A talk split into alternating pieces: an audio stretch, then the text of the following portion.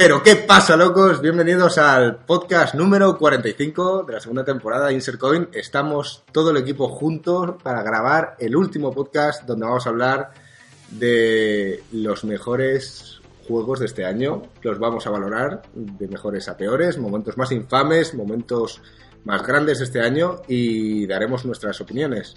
Esperemos que os guste. Vamos a por ello.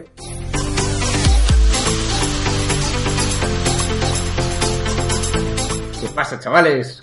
¿Cómo estamos? ¿Qué pasa, gringo? Todos juntos hoy, ¿eh? Todos juntos hablando, es que nos echa- echamos en falta que estos siempre se juntaban para grabar, ¿sabes? Se me, hace, se me hace raro, se me hace raro estar todos juntos. Bueno, este podcast está patrocinado por una cerveza que no vamos a mencionar aquí, pero que sepáis que este podcast va a estar también subido al canal, así que si nos queréis ver, seguramente para final de semana estaremos por aquí. Chin chin. Salud. Chin chin. Joaquín. Nada, Joaquín con agua como, como, merece ese fin de año. Oye, tengo una pregunta antes de empezar. Eh, ¿Va a ser la última vez que nombremos los, los podcasts por temporada? Vamos, o sea, es el momento de, de discutir esto. Este es el momento, chicos. Pasamos ya a numeración. ¿Vamos a pasar a numerar los Ringo o tú quieres que haya una temporada 3? ¿Queréis votar? Vosotros diréis. ¿Qué dirías? Es curiosamente me estoy empezando a gustar las temporadas, pero si hay que hacer algo es el momento. Entonces, eh, no lo, yo creo que no lo vamos a poder decidir en este podcast. pero Bueno, podemos hacer una valoración inicial. ¿Tú qué opinas? Yo opino que deberíamos ir a, a números de podcast. a números. Sí. Eh, yo Ah. creo que también. Si lo A hace todo el mundo así. Bueno, para algo No. que le gusta, ¿sabes? No, porque me parece que siempre cuando vas a referencia a alguien, es- me parece más como decir, está en el podcast 45 que decirle, está en el podcast 30, temporada 2. Yo creo que las temporadas tienen sentido si son un número cerrado de podcasts. Y ahora nosotros, pues, pues eso, el número no es exactamente cerrado. Bueno, podemos someterlo a votación del público. Ya han votado dos personas, o sea que yo tengo aquí la voz cantante y quiero decir que se ha acabado ya el tema de las temporadas, Ringo. Eh, el podcast, el primer podcast del año que viene ya va a ser el podcast número 80 y algo. No, de- no, ahora decides tú el número. Lo pone en iVoox, pone cuántos podcasts llevamos. Ya, ya, ya. El- La cuestión es si incluimos los de Juego de Tronos como podcast enumerados.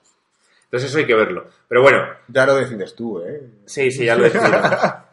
A ver, si los vamos a numerar, yo numeraría a todos. O sea, hagamos el podcast, que hagamos. Si hace alguien uno en solitario, o sea, si sigues un orden, o sea, esto que- no es en plan eh, Marvel, ¿sabes? En, en el universo alternativo de... Sí, mi podcast que no subisteis, El de que- puta. Contamos un numerado tu podcast que no se oye. Sí.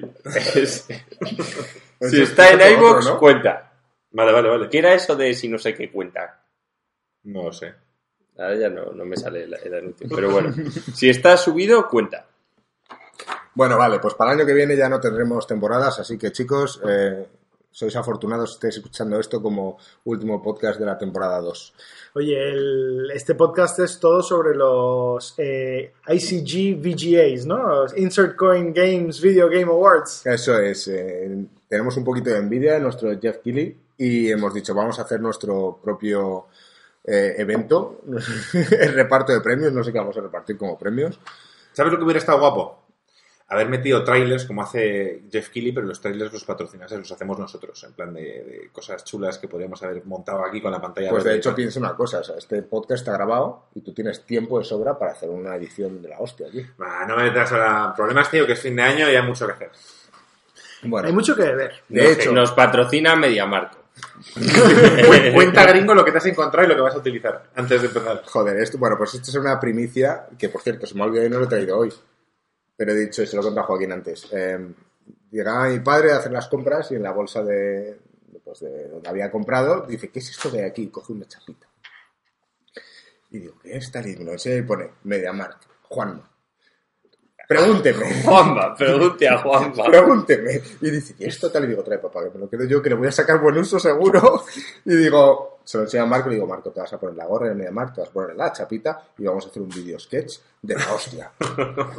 Entonces, para los que nos estáis escuchando o viendo, veréis que haremos un pequeño sketch. No sabemos si va a ser aquí o en una tienda de MediaMarkt directamente. Este es el especial de Navidad de Insert Coin también. Es todo junto. Es todo junto. Es todo junto a la vez. Especial de Navidad, especial fin de año, especial cierre de temporada. Todo, tío. Y Ya puedes decir que es la última temporada, gringo, mira lo positivo. en la última temporada. vale, vamos a mencionar las categorías que vamos a ir eh, avanzando. Eh, juego del año, que será la última que digamos. Está Juego más infame, patrocinado por Joaquín. Momento más infame de Insert Coin. No tiene nada que ver con los videojuegos, pero sí relacionado con nosotros.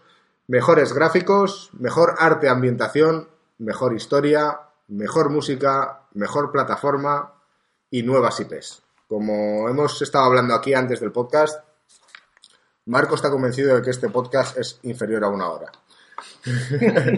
y todos nos hemos reído un poquito.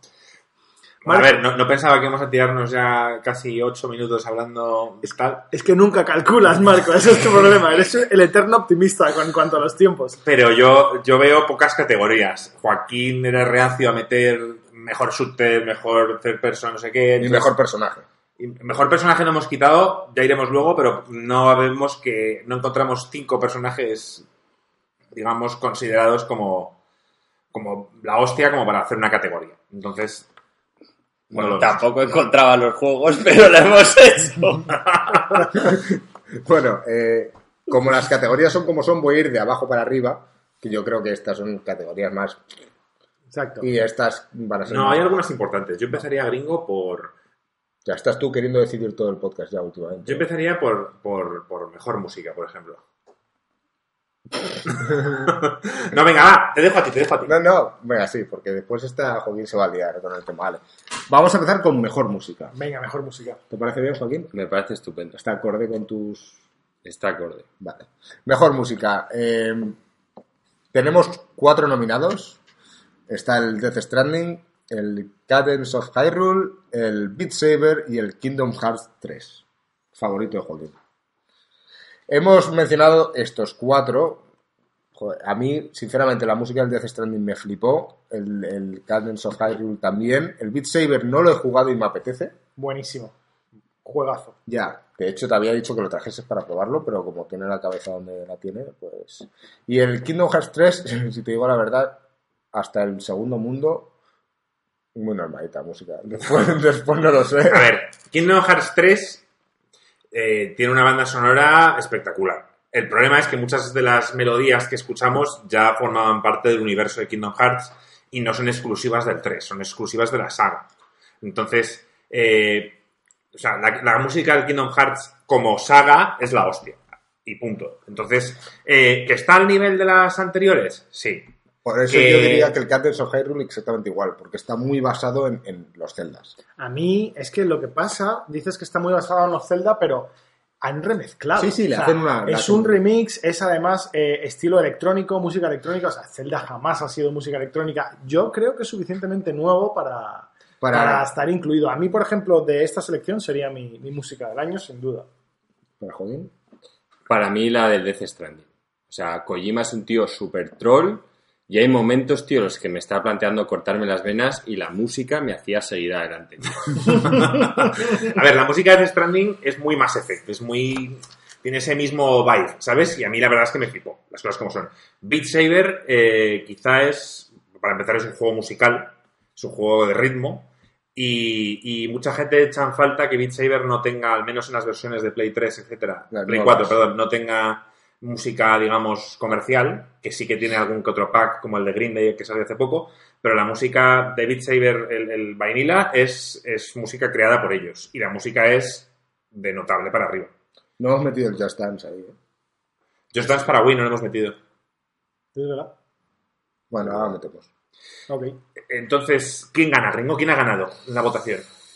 Pues aquí, que somos cuatro, que por cierto podría haber empates, y no los ha habido, sorprendentemente, se lo lleva el Death Stranding, que bueno, lo hemos votado, creo, tres, tres de los Sí, cuatro. Yo he votado a Death Y yo Stranding, también. Gringo también y Joaquín también, Alex. Te has Hay, quedado con las hay ganas. muchos temas, Quedado con el aparte de Death Stranding, originales, o sea, que los han compuesto para el videojuego. De hecho, sí, te lo menciona el nombre, el título y de y verdad, la sí, al final le dan muchísima importancia a los créditos, que bueno, después de haber leído 8000 veces Kojima, ya quizá tampoco te fijas tanto en lo de la canción, pero sí que es cierto que le da mucho mucha importancia y mucho protagonismo. A mí sí, la verdad que obviamente es un musi- es muy es impresionante. Yo sigo pensando que el Cadence of Hyrule se, se lo merecía, pero oye, es lo que hay. Aquí se ha tomado la decisión y apoyamos. Aquí, al igual que yo he asumido el fin de las temporadas, tío. Todo es la mundo- venganza de Gringo. Gringo quería el Cadence, pero ha dicho, me voy a vengar por las temporadas. Sí, eso es. Vale, eh, después de este premio vamos a hablar de otro que va a ser mucho más... Creo que ya es más unánime, incluso, pero, pero bueno, vamos a sacarlo. Mejor plataforma. El Mario Bros. Vamos a aplaudir. El chiste de- del año. Creo que, además, conociendo a Joaquín, lleva, lleva pensando en esta broma un rato. No, así es la parcha. Es muy espontáneo, Joaquín. bueno, yo creo que este es el típico eh, premio que siempre hay que dar todos los años, mejor plataforma, y tenemos cuatro nominados, porque no hay más. Eh, Nintendo Bueno, Switch, técnicamente este año ya podría entrar Stadia, pero dejémoslo en que es beta. Sí. Vale. Eh, Nintendo Switch, PlayStation 4, Xbox One y PC. Está, este, hay que, este hay que hablar largo y tendido. Este hay que- Sí, este que- este, tiene chicha que Tenemos chicha. Aquí, Podemos- de aquí ves es de los que yo pensaba que íbamos a sacar al menos 10-15 minutillos. Bueno, en mis cálculos. antes de nada, yo Pues quiero acabó. empezar por, el- por un meme que me ha parecido mítico. Y es que a Henry Cavill, en una entrevista del Witcher, le pregunta, el, obviamente, el entrevistador, que, en qué juega él, o sea, o qué prefiere, PlayStation y Xbox. Y el tío contesta PC. Y entonces el Witcher sale entrevistador, eh, o sea, el meme sale entrevistador preguntando, el tío contesta PC y luego sale la imagen de Star Wars de este del capítulo 1 que dice el tío, oh my god, he's the chosen, ¿sabes? Y me hizo bastante gracia cuando lo vi. La verdad es que es un... Sí, el, el Henry Cavill dijo que él jugaba en PC, que su padre se lo inculcó de pequeño y que es lo que juega. Y que cuando eres actor y ganas millones, pues... Pues sí. Tu PC te puede llevar a la luna y traer en un momento, eso tiene que ser la polla. Ya, pero también ten en cuenta que el, el- también los memes que surgen de Reddit, tío, esos son los más frikis de los más frikis, tío. Ahí todos juegan a PC y por eso cogió tanto. Claro. Tanto. Tanto. A mí me hizo, me hizo mucha gracia el meme. O sea, es típico que yo creo que Gringo le hubiese dado un punto a ese meme. Seguro, no lo he visto, pero vamos. Lo puse en el canal de Insert Coin, ¿no lo viste? No, ¿No pasa de nosotros, tío. Joder, lo tendría que poner en Discord, claro. Lo puse en el de WhatsApp. Ah, ya, ya, o sea, de WhatsApp no lo leo nada. Porque hay mucho infiltrado ahí. Tenemos que hacer uno de nosotros, tío. Claro. Porque luego la gente opina. Tenemos a nuestro streamer oficial, que por cierto, desde aquí te mandamos un saludo. Feliz año, Jorge. Desde aquí un saludo especial, una mención honorífica. Esperemos que el año que viene streamees un poco más que este año, que ha sido. Nos le hemos metido en el momento más infame. También habría estado ahí. De hecho, sí. Lo vamos a meter. lo hemos adelantado ya, pero, pero sí entrará. Eh, bueno, oye, vamos al turrón. Eh, Mejor plataforma. Empezamos discutiendo las plataformas, quizás Sí, uno a bueno, uno. Tenemos Nintendo Switch, que bueno, a priori, yo ya desvelo mis cartas, para mí es la mejor plataforma. Porque además creo que, ha sacado unos juegos grandísimos este año. Creo que ha dado un golpe encima de la mesa, sólido, diciendo aquí estoy, eh, porque Xbox y PlayStation estaban, estaban en su dualidad, luchando ellos dos. Y, y Nintendo Switch creo que se ha hecho un hueco importante en la industria. Y creo que merecido. Porque a día de hoy mm, yo antes no consideraba la Switch como una opción de comprarme un juego y ahora la valoro bastante. Yo te diría que. ¿Cuántos first party han habido este año de Switch? Ha estado el, el Luigi's Mansion y cuál más? Creo que han sido dos. El Pokémon Espada, el Espada. Luigi's Mansion, el Fire Emblem Three Houses, el Super Mario Maker 2. Three Houses no es, no es first party. Yo me refiero a de Nintendo. Es de Nintendo. Propio. ¿Sí? Sí, sí, sí. ¿El estudio es propio de Sí, sí, Nintendo? sí, sí. Es de Nintendo. Pensaba que no. Sí. El Tetris 99. No, el Tetris 99 sí, también es exclusivo de, de Switch. Y, que Y dicen que es bueno. el Cadence of Hyrule, Astral Chain y el Ring Fit Adventure, tío. Que ya nos harás el review. Yo- ya, obviamente yo creo que también parte del, como ya hemos mencionado en varios podcasts, parte del empuje tan fuerte ha sido la conexión que tienen con los indies tan potente. Y, y es que ha sido un tema de que casi todos los meses ha habido un lanzamiento interesante en Nintendo Switch. Sobre todo hay que hablar de un poco de, lo que las consolas de Nintendo habían sido en las últimas generaciones. O sea, estábamos hablando de que en el tercer año creo que estamos de Switch, normalmente es cuando eh, las consolas de Nintendo ya estaban hundidas. Ya era el tercer año en el cual ya se estaban planteando una nueva consola. Pasó con la Wii U, pasó con la Wii, pasó con la GameCube y pasó con la Nintendo 64. O sea, desde la Super Nintendo no habíamos encontrado una consola de Nintendo que tuviera en este tercer año fuera un, gran año o un año de consolidación, sino que ya en las otras consolas era en plan una puerta de salida ya buscando qué hacer, bueno, pues vamos a hacer a anunciar una nueva consola y demás. Y lo positivo es que lo que han sacado nuevo es un derivado del- de la Switch. O sea, simplemente lo mismo, pero con más duración, más pequeño. Y, y, a ver, aunque sa- La misma historia, Hay que misma es la misma consola. También hay que, claro, me refiero, aparte de los juegos, ha sacado una nueva consola, Sí. que es la Lite, que habrá gente que, oye, pues que lo prefiere porque no quiere jugarlo en casa. Eso siempre puede ser un plus para las personas.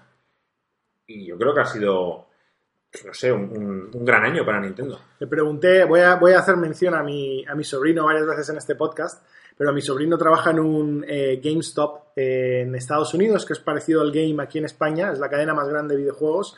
Y bueno, hemos tenido, ha, ha vuelto a casa por Navidad y hemos tenido pues varios, varias conversaciones y una viene a cuento. Le dije, oye, ¿cuál es el juego que más has vendido? ¿Ah? En el tiempo que has estado ahí y tal, ¿cuál es el juego que más has vendido? Y me ha dicho, con muchísima, pero muchísima, muchísima GTA. diferencia. Y yo iba a decir, ah, bueno, pues muchísima diferencia el Death Stranding. Tal. Y dice, no, no, ¿qué dices? El Pokémon Espada y Escudo. Hombre, claro, claro. sí, sí. Me dice, pero de lejos. Me dice, Eso lo hemos hablado siempre. Eh, ahora mismo hay un estudio muy económico muy serio aquí en Insert Coin Games y es que es lo que más rentabilidad da del mundo si los Pokémon, o el petróleo. el petróleo o los vinilos de Marco. Entonces, están ahí y es algo que le decimos que, oye, para Nintendo es una suerte porque se puede permitir cagadas. Y dice, venga, vale, le hemos cagado con esto, tal cual.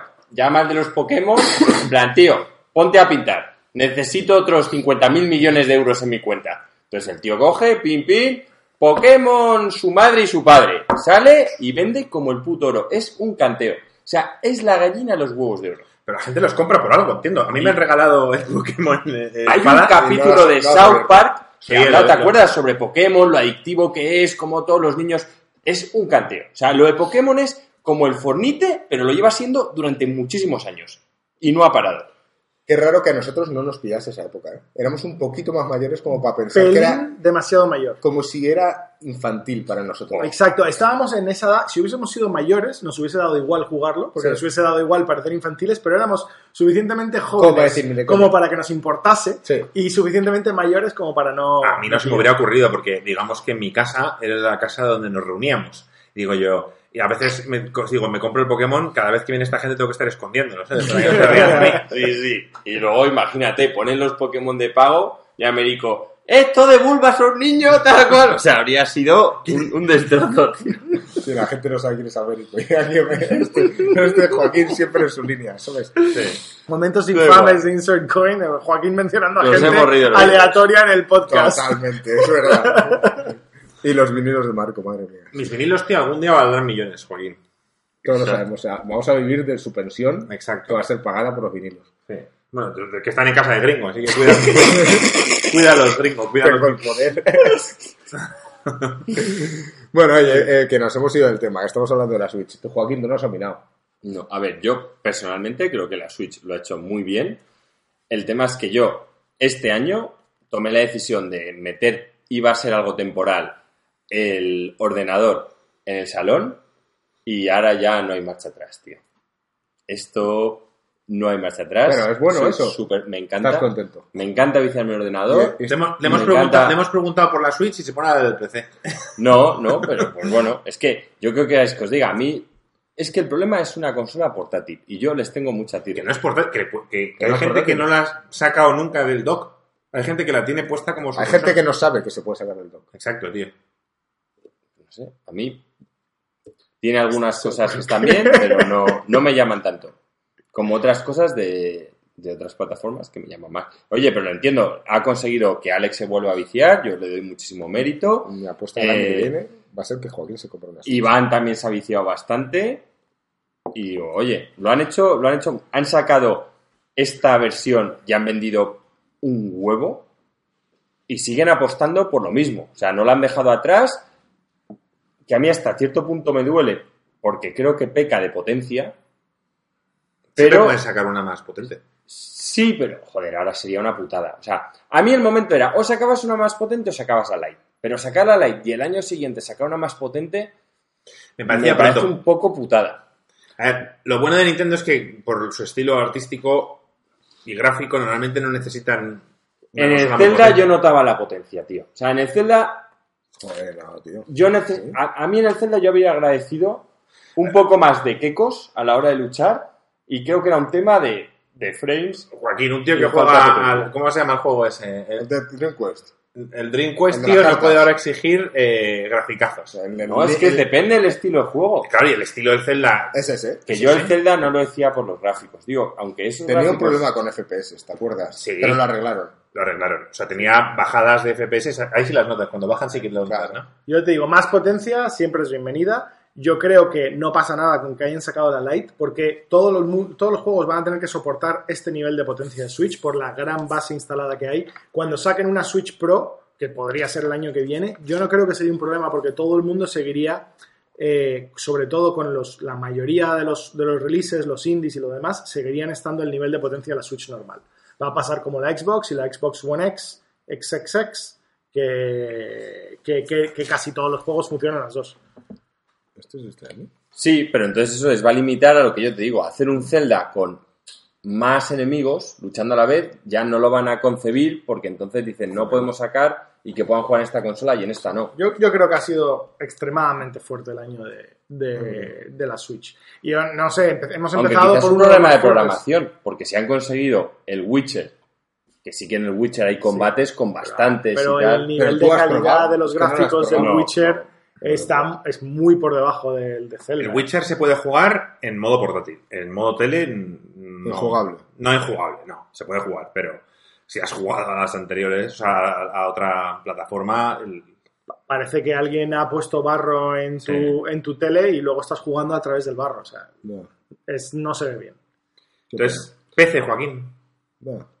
Bueno, eh, continúa con tu historia del, so- del salón. Este es, para mí ha sido el, bueno, no el año, sino que simplemente me lo he movido de mi cuarto al salón y he visto ahí la, la solución. Salud. Y es que encima, Pero encima, no puedes dar mejor categoría porque has decidido mover tu ordenador de los- de- del. no, del encima, salón. Todo Es- esto es porque cuando hacíamos los podcasts en directo no quería que se viese su cama deshecha.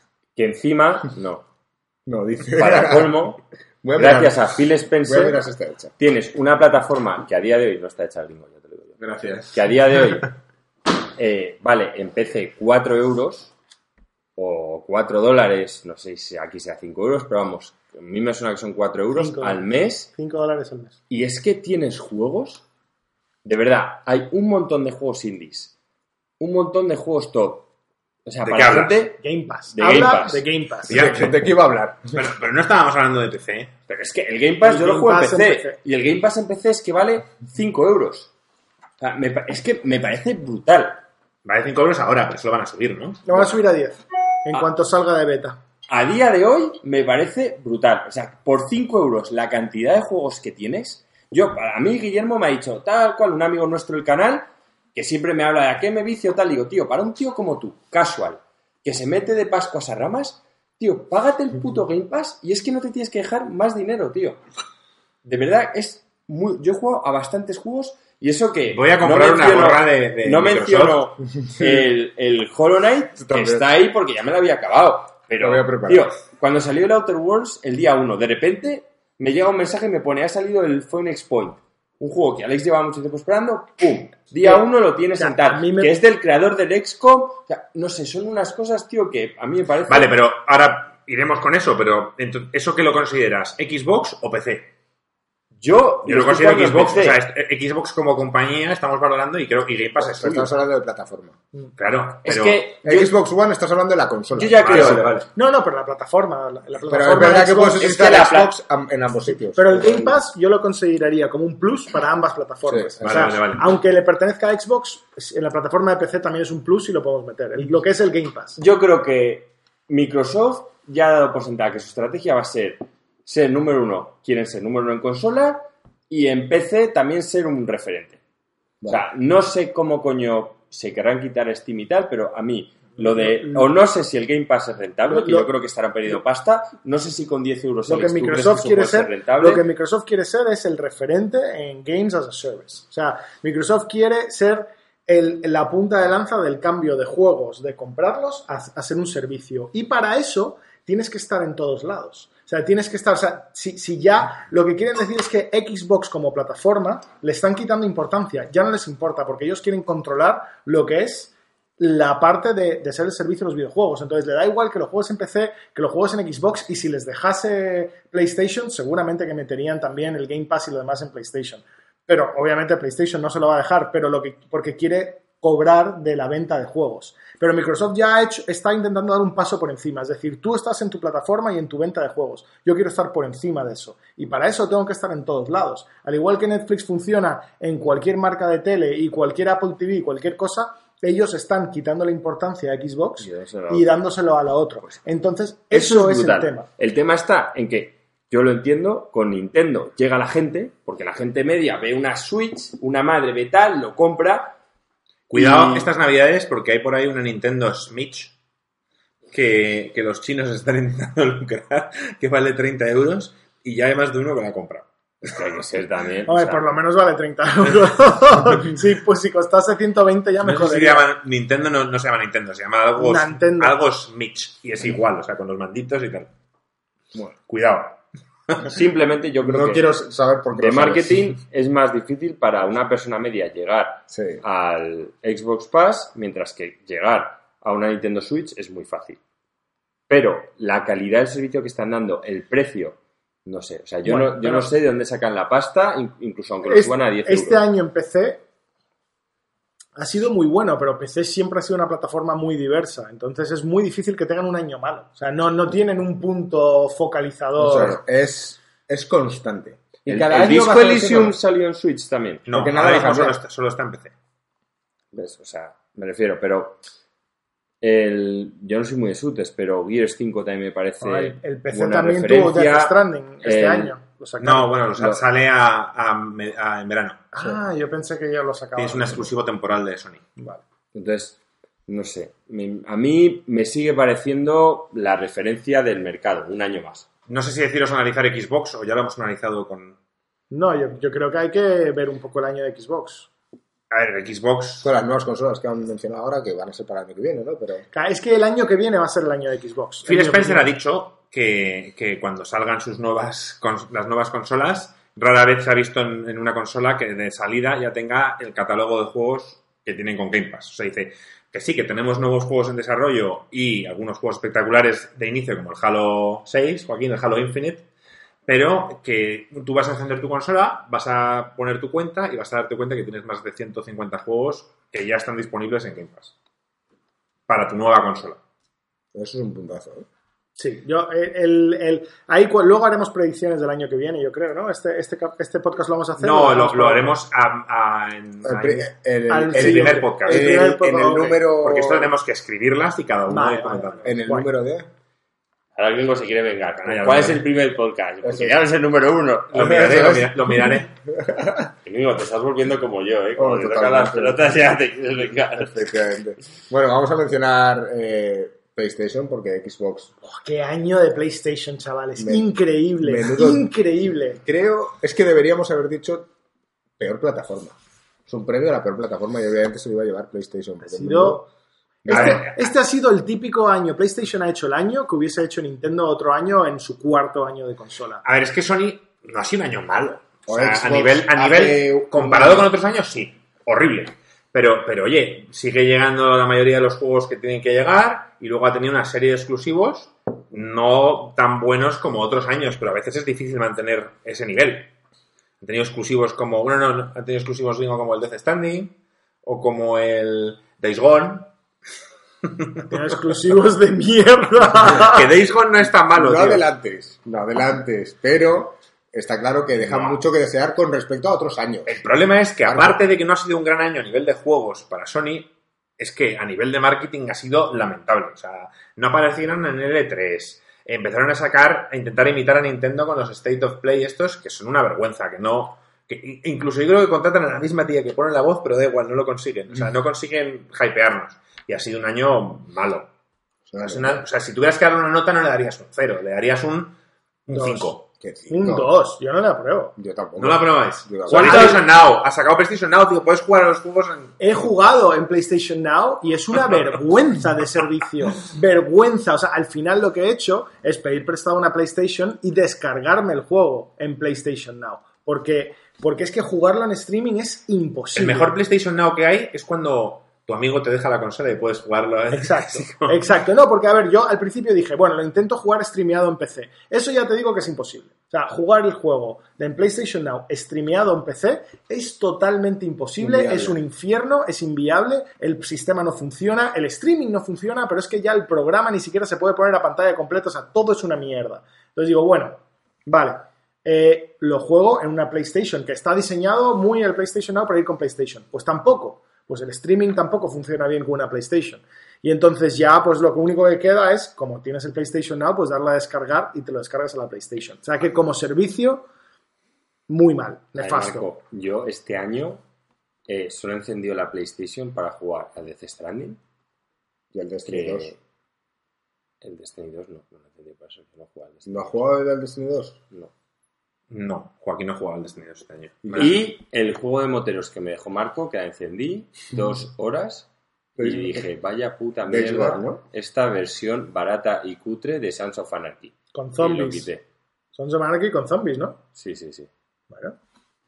Luego iremos con el Days Gone. Bueno, entonces, eh, tenemos que votar mejor plataforma. O sea, es que te estoy hablando que ha sido el...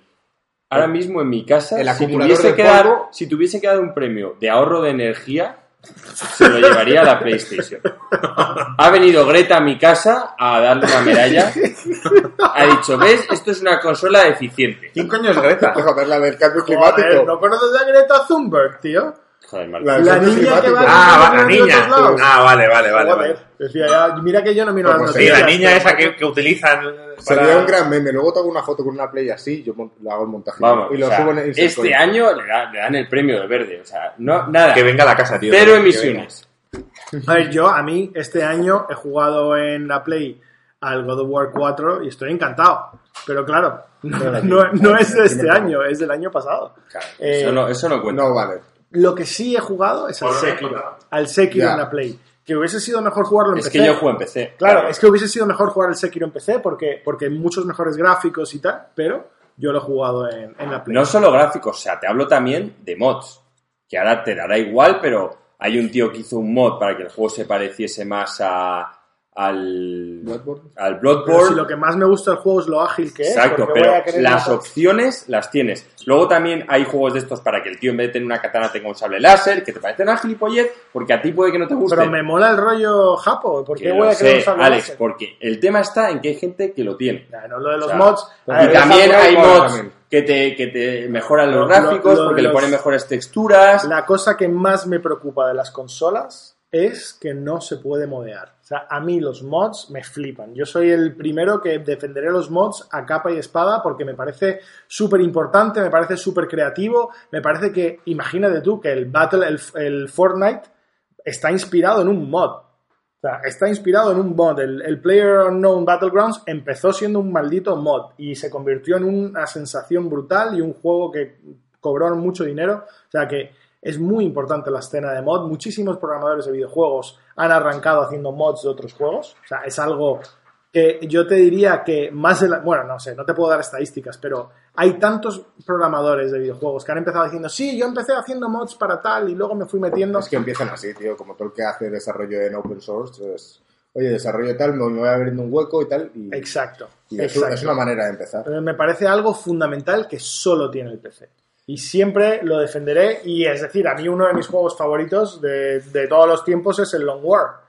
El XCOM Long War, que no es más que un mod sobre el XCOM original. Bueno, pero hay que votar, chavales. Hay que votar. Este año, para mí, este año ha sido la Switch. Para Insert Coin ha sido la Switch porque somos cuatro. La cara de Joaquín, a los que estáis viendo, los que estáis escuchando, la cara de Joaquín es de una resignación tremenda, tío. Alégrate, tío, que, que, que todas las consolas, salvo la más potente y la más vendida, están en auge, tío. yo creo que si le hubiésemos dicho a Joaquín que su novia le estaba dando los tochos, estaría más o menos así de triste. O estaría yo creo más contento incluso. Sí, pues tengo novia, ¿no? Por lo menos la tuvo un tiempo. Así que eh, a mí, bueno, me refiero que no es mala opción, ya está, es lo que tiene ser en equipo. Así me gusta. Nintendo Switch, chavales. Plataforma Mejor de 2019. plataforma 2019, efectivamente. Y con esto pasamos a... Lema de Marco, nuevas no hay mayor placer que poder viciarte mientras cagas. Entonces, vale, contra eso, los demás no podemos Todo competir. suma, Joaquín, todo suma. No, porque no lo dice los móviles, ¿eh? Con los móviles tú juegas a móviles. No. Ya no. Con la O sea, juego eh, al clásico Apple Arcade, por ejemplo, he dejado de pagar hasta que ahora hay algo que me llame la atención porque no lo voy a pagar todos los meses, pero cuando hay algo que me apetezca, lo, Qué lo- raro. lo jugaré. Vale. Apple Arcade mm, no han conseguido que... O sea, es que no, no. Sigamos. Sí, dejémoslo ahí. Eh, nuevas IPs. A mí está, me da un pelín de vergüenza esta- meter esta, esta Ya, categoría Cuando en- la quitamos de encima rápido. No, no, no, no quiero quitarla encima porque creo que es importante, pero me da un poco de vergüenza porque muchos juegos no los hemos jugado, sabemos que son importantes, conocemos lo suficiente de ellos para poder dar una opinión, pero me hubiera gustado poder jugar a todos, pero el día que, eh, que esto funcione de verdad, que tengamos un podcast y que viva- vivamos de esto, podremos jugar a todo. Yo estoy deseándolo, pero por ahora eh, tenemos que opinar en base a... Yo creo que aún así tampoco, ¿eh? ¿eh? Porque no tendríamos tiempo. Sí, hombre. Yo, si, si a mí me toca el euromillón y yo os pongo a todos a currar en ese coin, yo a Joaquín le tengo puteado todo el día. Joaquín, tú te vas a encargar de los first person shooters y de... Ya me puedes dar el sueldo de la hostia. Te pongo una videodramina, Joaquín, todos los días por la mañana y a, y a darle. Pero no, no, no se iba a... Bueno, no sé, a lo mejor sí, pero... Sí, hombre, entre cuatro nos da tiempo a jugar a todo lo del año, a todo lo que son, quería que jugar. Son cuatro salarios, ¿eh? Sí, claro, con el euromillón, te estoy diciendo, no te estoy diciendo con... ¿Y qué tal vas? ¿Va a pagar- ¿Lo pagas Bueno, todos los meses? ¿Eh? ¿Lo pagas todas las semanas? Está No, puteado. bueno, Ahora que ha visto que los de la lotería hacen tongo, encima ya está Es que es jodido. una vergüenza. Pero bueno, eh, vamos con, las, con los nominados. las nuevas IPs, efectivamente. Tenemos unos cuantos nominados que, que son el Mordau, Combate de Espadas, el Untitled Goose Game, el Gridfall, el A Plague Tale Innocence, el Outer Wilds, que no es el Outer Worlds, y el Apex Legends. Mm, como bien dice Marco, muchos de estos no los hemos jugado. El Untitled Goose Game tú lo has jugado, Marco, y tú también, Yo no lo he Alex. jugado, sí. Joaquín y yo no lo hemos jugado. El Gridfall lo ha jugado solo Joaquín. Y el Apex Legends lo hemos jugado un poco Marco y yo. Y Joaquín. ¿Y Joaquín no jugó el Apex? Sí, claro, tenemos un vídeo en Instagram de Joaquín jugando. es verdad que estaba perdido total. Es verdad. Y Dime que fue gratuito y no pagué por esa mierda. Fue gratuito. Fuera. Ah, menos mal. Perdiste Digo, tiempo. me llegas a haber vendido, ya, bueno, eso. Pero ya encima me haces perder otra vez tiempo Era gratuito, dinero, había dolido el. Porque el Apex Legends es gratuito, es como el Fortnite. Ah, pero está en Origin. Sí, había que descargarse Origin. Eso sí. Se te había olvidado eso. ya decía yo, había algo que le jodía. Eh, y luego de los demás, creo que no hemos jugado nada. A ver, los que no hemos jugado ninguno, yo he metido, voy a decirlo, he metido a Plague Tale Innocence porque todo lo que oigo son, son buenas palabras sobre él. La historia dicen que es cojonuda. A mí no me llama mucho el gameplay porque el gameplay es de stealth, odio las misiones en ot- otros juegos donde tienes como que llevar a alguien. Acordaos en el Resident Evil 4 tener que llevar a la hija del presidente era, era infame esa parte, Joaquín. Y muchas veces es que tienen un nombre estas tipo de quests, las, las que tienes que carrear. Las escort quests. Escort quest, exacto. Todo el mundo las odia. no Todo el mundo las odia, no se sabe por qué sigue metiendo. Y claro, un juego que se basa en escoltar a alguien, pues eh, a mí no me llamaba mucho. Pero por lo que he visto, dicen que incluso esa parte está bastante bien, está bien hecha y que la historia es espectacular. Gráficamente el juego es precioso y creo que merece estar aquí. O sea, yo creo que una de las razones que el, ¿cómo se dice? El ah, Last of Us era tan bueno que aunque parecía que era un tema, que todo el juego era también de escoltar a Ellie, no es verdad. Porque aunque incluso los, las secciones que Ellie te está siguiendo, que hay muchas secciones que no te está siguiendo muy de cerca, si el enemigo la ve, no la ve tampoco. O sea, como que está como medio trampeado Sí, y no, no la ven, loco. no la atacan, no tal. Tú Hubi- estás en lo tuyo. Hubiera sido un grave error, que lo odio en estos juegos, dar órdenes. O sea, escóndete ahí o haz esto. Terrible. Y que la Además, pillen y que es tengas que, que ir a es que salvarla y además piensa en un momento real, están intentando hacer que Ellie sea un personaje independiente, fuerte a su manera y tal, y que estarle dando órdenes todo el rato como una marioneta hubiese quedado fatal. Bueno, en fin. Otro, otro ejemplo bueno de algo bien hecho es el God of War. Exacto. que el niño incluso puedes darle a que ataque, funciona estupendamente Exacto. y el niño no molesta y tal. Es, es fantástico porque el niño no molesta y no solo no molesta, sino que te ayuda. Sí. Y tienes un botón dedicado para que él haga sus habilidades y te ayude. sí. Sí. Y es la polla. Al final tiene unas habilidades luchando contra, contra algunas valquirias. De verdad le tienes que usar. No, sí, sí. No, claro. no, es con, con las flechas azules superideadas eh, haces un daño de stun tremendo. Entonces, quitando el, la Tale, eh, Mordau, no lo hemos jugado tampoco ninguno, pero es un combate realista medieval de espadas. Mm, yo lo he visto en oferta, Joaquín, y te iba a decir que si no había nada que jugar estas navidades, podíamos probarlo. Está ahora mismo en oferta en Steam, está a mitad de precio. Mm, No te sabría decir si está como a 15 euros o incluso menos. Y creo que es un juego que, oye, pues que nos puede entretener. Dicen el problema que el punto de entrada es complicado porque la gente es muy pro y el juego es difícil de aprender. Porque realmente es un Intenta juego de- hacer lo más realista posible. Sí, y hay distintos tipos de armas. Está la, la espada bastarda, está la espada de escudo, ¿verdad? Hay de todo. O sea, tiene, o sea, es un nivel de friquismo medieval ya serio. Alabardas, lanzas, tal, o sea, de todo. De todo. Entonces dicen que el punto de entrada es complicado, mucha gente lo abandona porque entra, les mata 50 bien, veces y no han hecho nada, pero oye, si quieres aprender, pues dicen que es espectacular. Que no hay mejor sensación que matar a alguien, tío, con una espada. Pues yo estoy de acuerdo. O sea, matar a alguien con una espada es una sensación. Sí, sí, sí. Bueno, luego iremos con, con Sekiro, por ejemplo, que lo podemos hablar más adelante. Pero vamos, sí. ¿Y por qué Sekiro no está como una nueva IP? ¿Tú crees que no puede arrancar una nueva franquicia? Pues la que hagan Sekiro Es 2. que el Sekiro No, no, no, muy buena. No, no lo había considerado como va a nueva estar IP. dentro, se va con, como el Bloodborne de la saga Souls. O sea, la gente lo, cuando hable del Sekiro lo va a meter saga Souls. Pero es que no tienen Me nada da a mí que la sensación que no va a haber una segunda parte de Sekiro. Me daría mucha pena. A mí también. Pero no lo sé, no lo sé. Me da la sensación de que fue un... eh, Porque ha habido mucha gente que se ha quejado. ya. Bueno, no, no tiene el mismo amor que. No recibe el mismo amor que los otros juegos de la franquicia. Y, y me da la sensación de que fue un proyecto aparte. O sea, como algo que quisieron hacer aparte y luego iremos con ello. O sea, que no vamos a hablar mucho más, que luego tenemos mucho que cortar de ahí. Vale. Bueno, entonces, de los que hay ahí, ¿de qué quieres hablar? Outer Wilds eh, es un juego que no paramos Alex y yo de oír, que es espectacular. Mucha gente dice que es de los mejores juegos que han jugado en su vida. ¿Sí? Y este juego a mí me hubiera gustado que Gringo lo hubiera probado porque es un juego de ¿En puzzles. qué plataforma está? Está en Xbox Game Pass. y PC. Está en Game Pass. Pero Y- Game Pass de Xbox solo. En el de Game Pass de. PC no está. Vale. Y juraría, creo que saldrá más adelante en Switch y demás. Creo, ¿eh? Cuando salga lo probaré. Pero vamos a ver, dicen que es una puta locura, que, que- que es difícil. Es un juego de puzzles. Tiene unas mecánicas estilo Mayoras Mask en el que tienes 21 minutos para resolver todo, luego el universo estalla y vuelves al principio.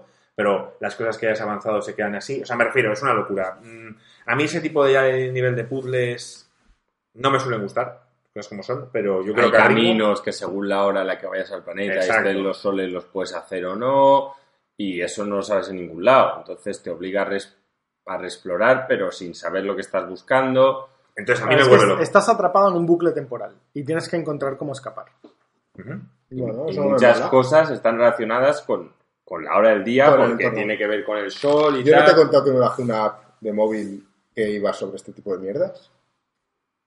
Se llama Black Box. Y entonces eh, son de pequeños puntitos que tú los vas desbloqueando. O sea, te dan una pista de cómo tienes que hacerlo. Pero Ah, Black Bar, no. ¿no? Black Black, Box. Box. Sí, y entonces tienes que ir desbloqueando cada cuadradito haciendo cosas con tu móvil con el entorno. Hacer una cosa a las 12 cuando el sol está más alto en el día. Bueno, Muy friki eso, ¿eh? súper friki. Es que me ha recordado totalmente a esto. Vale, pues dicho esto, cuando Gringo pruebe Outer Wilds hablaremos de él más adelante. Sí. Eh, Untitled Goose Game no hemos jugado Alex y yo. Me parece un juego, una nueva IP. No sé si considerarlo, lo hemos metido dentro de una nueva IP, pero ¿tú crees que saldrá una segunda parte o una tal? Estoy seguro que sí. Seguro, ¿no? Sí. Bueno, un juego que ha tenido éxito, que es original, que eres un ganso que putea a los vecinos de un pueblo británico. Y la verdad es que es un juego muy divertido. Puedes jugarlo en Switch, en Xbox, ha salido creo que en Play hace nada. Y nada, juego muy disfrutable. En cuenta que un juego que dura cuatro horas más o menos acabártelo y que ha, te- ha spawneado tantos memes, o sea, el ganso de Goose Game ha estado en una barbaridad de memes, mazo de gente ha jugado el juego, este juego tiene secuelas seguro, seguro. Y nos falta el Gridfall. De hecho, personaje del año, el, el ganso. podrían hacer la, serio. la segunda parte como el juego de putear ingleses que el ganso va volando a venidor ¿Y eso por qué putería a los ingleses? Les encanta Benidorm. No, pero el ganso vaya a Bueno, putearle. hay, una, Ah. hay una saga nueva que no hemos hablado de ella. El Dark, Claro. el, el Dark Pictures Anthology. Eso lo hablaremos. Ya, pero es el principio de una nueva IP. ya, claro, pero estamos hablando de las mejores. Ya, ya, bueno, yo estoy diciendo que está. Vale, nuevas IPs. Vale, vale. Yo no vale. veo mejores nuevas IPs. ya, pero esto es- Pero yo lo comento. fuera de Está- los premios infames, la mayoría es. son mejores. Vale, y tenemos al Gridfall. Que Joaquín, háblanos un poquito más porque eres el que lo ha jugado. A mí el Gridfall me gustó mucho. La verdad es que me parece un estudio que no es, que no es, iba a decir Square, que no es BioWare, que está intentando recuperar la magia de BioWare y obviamente, sin ser ellos, está consiguiendo hacer un juego que es bueno. A mí, por supuesto que tiene carencias. Yo lo dije, he hablado de este juego en muchas ocasiones, pero yo lo disfruté, lo jugué de principio a fin, le podía haber dado unos toques para que fuera mucho mejor y ya sabéis que yo, con poca cosa, habría mejorado la hostia. Pero no me fichan para eso y aquí estoy esperando a que Marco consiga el euromillón. Entonces, pero dicho esto, oye, creo que les va a entrar pasta y espero que la siguiente entrega sea mejor. No ha vendido Porque mucho. no ha vendido mucho. No. No ha vendido una mierda. De hecho, casi todos los reviews son. los reviews son average, Mediocres. son mediocres Sí. y, y no ha vendido mucho el juego. Pues a mí la verdad es que me gustó bastante. Eh, juega con temas, me gustó mucho el combate, el tema de las armas, el peso, veías mucho la inercia, me lo pasé bastante bien, la verdad, lo disfruté porque desde el principio yo sabía, yo creo el problema es que creo que el tráiler que hicieron, mucha gente se esperaba que esto era el próximo juego de Bioware. Y yo, gracias a Dios, no me lo vi así. Lo vi como, joder, esta gente quiere intentar entrar en un hueco que BioWare ha dejado descuidado. Y me parece que la primera piedra, que para mí este año está siendo primeras piedras de cosas. Tampoco hemos metido en IP el de Star Wars y quizás lo deberíamos haber hablado de él, porque me parece una primera piedra para algo.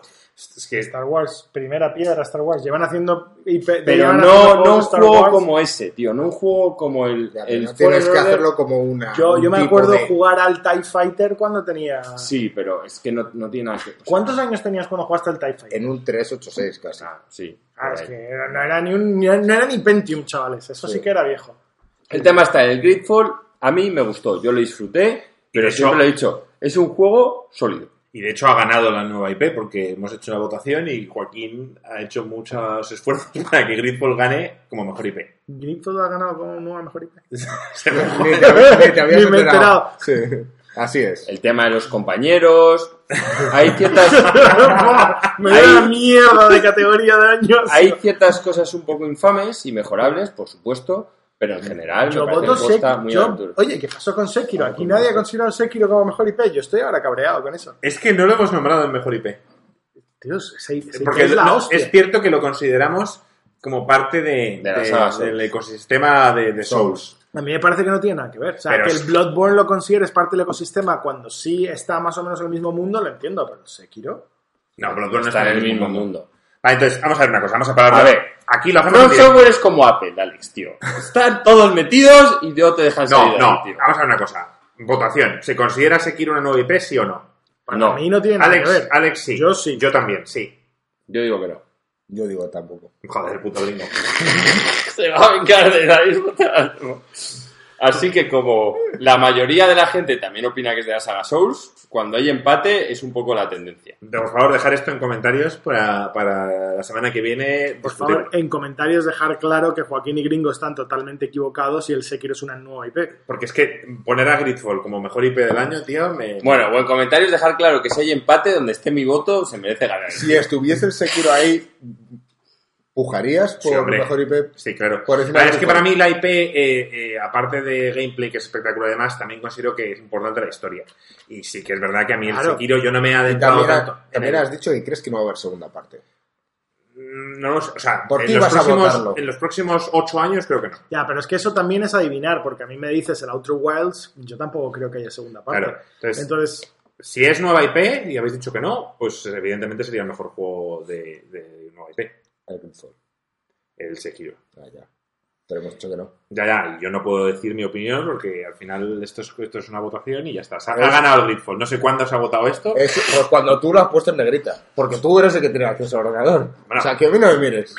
Lo has hecho tú. bueno, Venga. tira para arriba. eh, cambiamos de categoría porque aquí, como somos una democracia, ya todos lo estamos sufriendo. La democracia es lo peor. Eh, ahora nos tocará a Alex, después tendrá que asumir otra democracia también por ahí. No sé cómo lo haremos.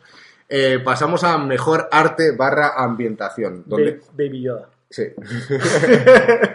donde barra ambientación es una puntuación que ha hecho Joaquín exclusivamente por un juego en especial. No, yo, yo estoy de acuerdo con Joaquín. Habíamos puesto mejor arte y luego, pensándolo bien, ambientación también en tiene mucho que ver. Pero quizás son cosas más tangibles, cosas que, que te transportan a ese mundo, ¿sabes? Entonces, pues me parece bien que lo hayamos combinado. Vamos a decir realmente cuáles son los nominados y diremos que hemos tenido bastantes dificultades. De hecho, no hemos elegido aún. Eso es lo que vamos a decir. Eh, Pero bueno, eh, los nominados son Disco Elysium, Sekiro, Zelda Link's Awakening, Control, Gris y Death Stranding. Gris el videojuego. Sí, Joaquín va a estar con ese, con ese chiste, tío. Sí, hasta- a ver si algún catalán nos está viendo y no va a saber de qué hablamos, porque a los pobres es que, joder. Y como mención honorífica, el el Untitled Goose Game. Sí, y Gris otra vez. Bueno, Eso es. Entonces, eh, decir que estos son nuestros nominados, pero que no hemos decidido quién era el Ganador. ganador porque no nos convence ninguno. No, no que no nos convenzca, sino que no vemos uno Que destaque por encima de los que demás. destaque por encima de los demás. Porque, a ver, Disco Elysium es precioso. O sea, artísticamente los dibujos, los dibujados que tiene a mí me encantan. Pero no deja de ser un juego, bueno, pues con 2D. 2D o isométrico y tal. Eh, Sekiro eh, eh, de ambientación y arte, pues seguramente sea mejor. O sea, yo hubiera votado al Sekiro. Yo también. ¿Vale? Porque, porque los de From Software saben hacer escenarios como nadie, saben ambientar los juegos como nadie, todos los Dark Souls han sido espectaculares, también el Bloodborne y también este Sekiro. Joaquín, como solo llegó al 30% del juego, pues no ha visto el resto, pero sí, es espectacular. Y luego de los demás, Zelda Link's Awakening gringo, ¿qué te pareció? A mí es Me que vi el vídeo de un tío que se la acababa, ¿eh? O sea, aunque no me la haya acabado, he visto bastante el seguido. ¿Qué te parece el estilo artístico del... Ah, a mí me encantó, de hecho lo comenté en el podcast, dije, joder, me encanta cómo lo han hecho, de hecho había cosillas que, que yo no había jugado al original y que me gustaba cómo estaban implementadas. Y aparte ahí también está el Death Stranding, que para mí tiene una gran ambientación y muy, un buen arte, al igual que gráficos, pero bueno, es, Sí, o sea, si hablamos de, de potencia, no sé, o es sea, el que más potencia tiene. tú ves los o escenarios, son fotorrealistas. O sea, los Sí. escenarios de Death Stranding son prácticamente Sí, fotorrealistas. parece que estás en Y Escocia. son pero- súper variados. Sí. Bueno, lo dices, lo dices en plan... Lo digo de coña. No, son no, no, hay, hay más variedad de la que piensas. Sí, sí, no es solo verde y montañas. Claro, hay veces que parece que estás en Marte. Lo Sí. que pasa es que casi nadie ha llegado ahí. O sea, Yo, yo sí. Joaquín llegaba con la moto, pero yo llegaba a pie. Y Gringo también. ¿Tú has llegado a Marte? ¿Has llegado a la zona como de Marte? Sí, Y se y llegaba andando. Claro. Por cierto, brevemente, Gringo, vamos a aprovechar un momento. ¿Qué tal el Death Stranding? Yo estoy encantado. Sabías que iba a estar encantado. Lo que pasa es que ahora no estoy tanto tiempo en casa y no puedo jugarlo porque lo tengo en PC. Entonces, estas últimas semanas no he estado en Madrid. Pero Y es lo que digo yo, es un juego que a ti te va porque te relaja. Haces tus rutas. Fíjate que aún no he llegado a, a meterme tan a, a ¿Sigues, fondo. en, ¿Sigues en la parte 3? Sí. es que es súper larga. No, no es larga, es que te has puesto a hacer misiones. eh, las Puede que- ser. Sí, ¿no? Puede ser. Y son interminables. Sí, sí. Pero yo encantado porque quiero conseguir el mayor link con la mayor parte de la gente. Quiero que se unan a mi. ¿Ves? yo ¿Ves, sabía Juan- que le iba a gustar. a ¿no? mi red. ¿Ves, Joaquín, cómo le iba a gustar?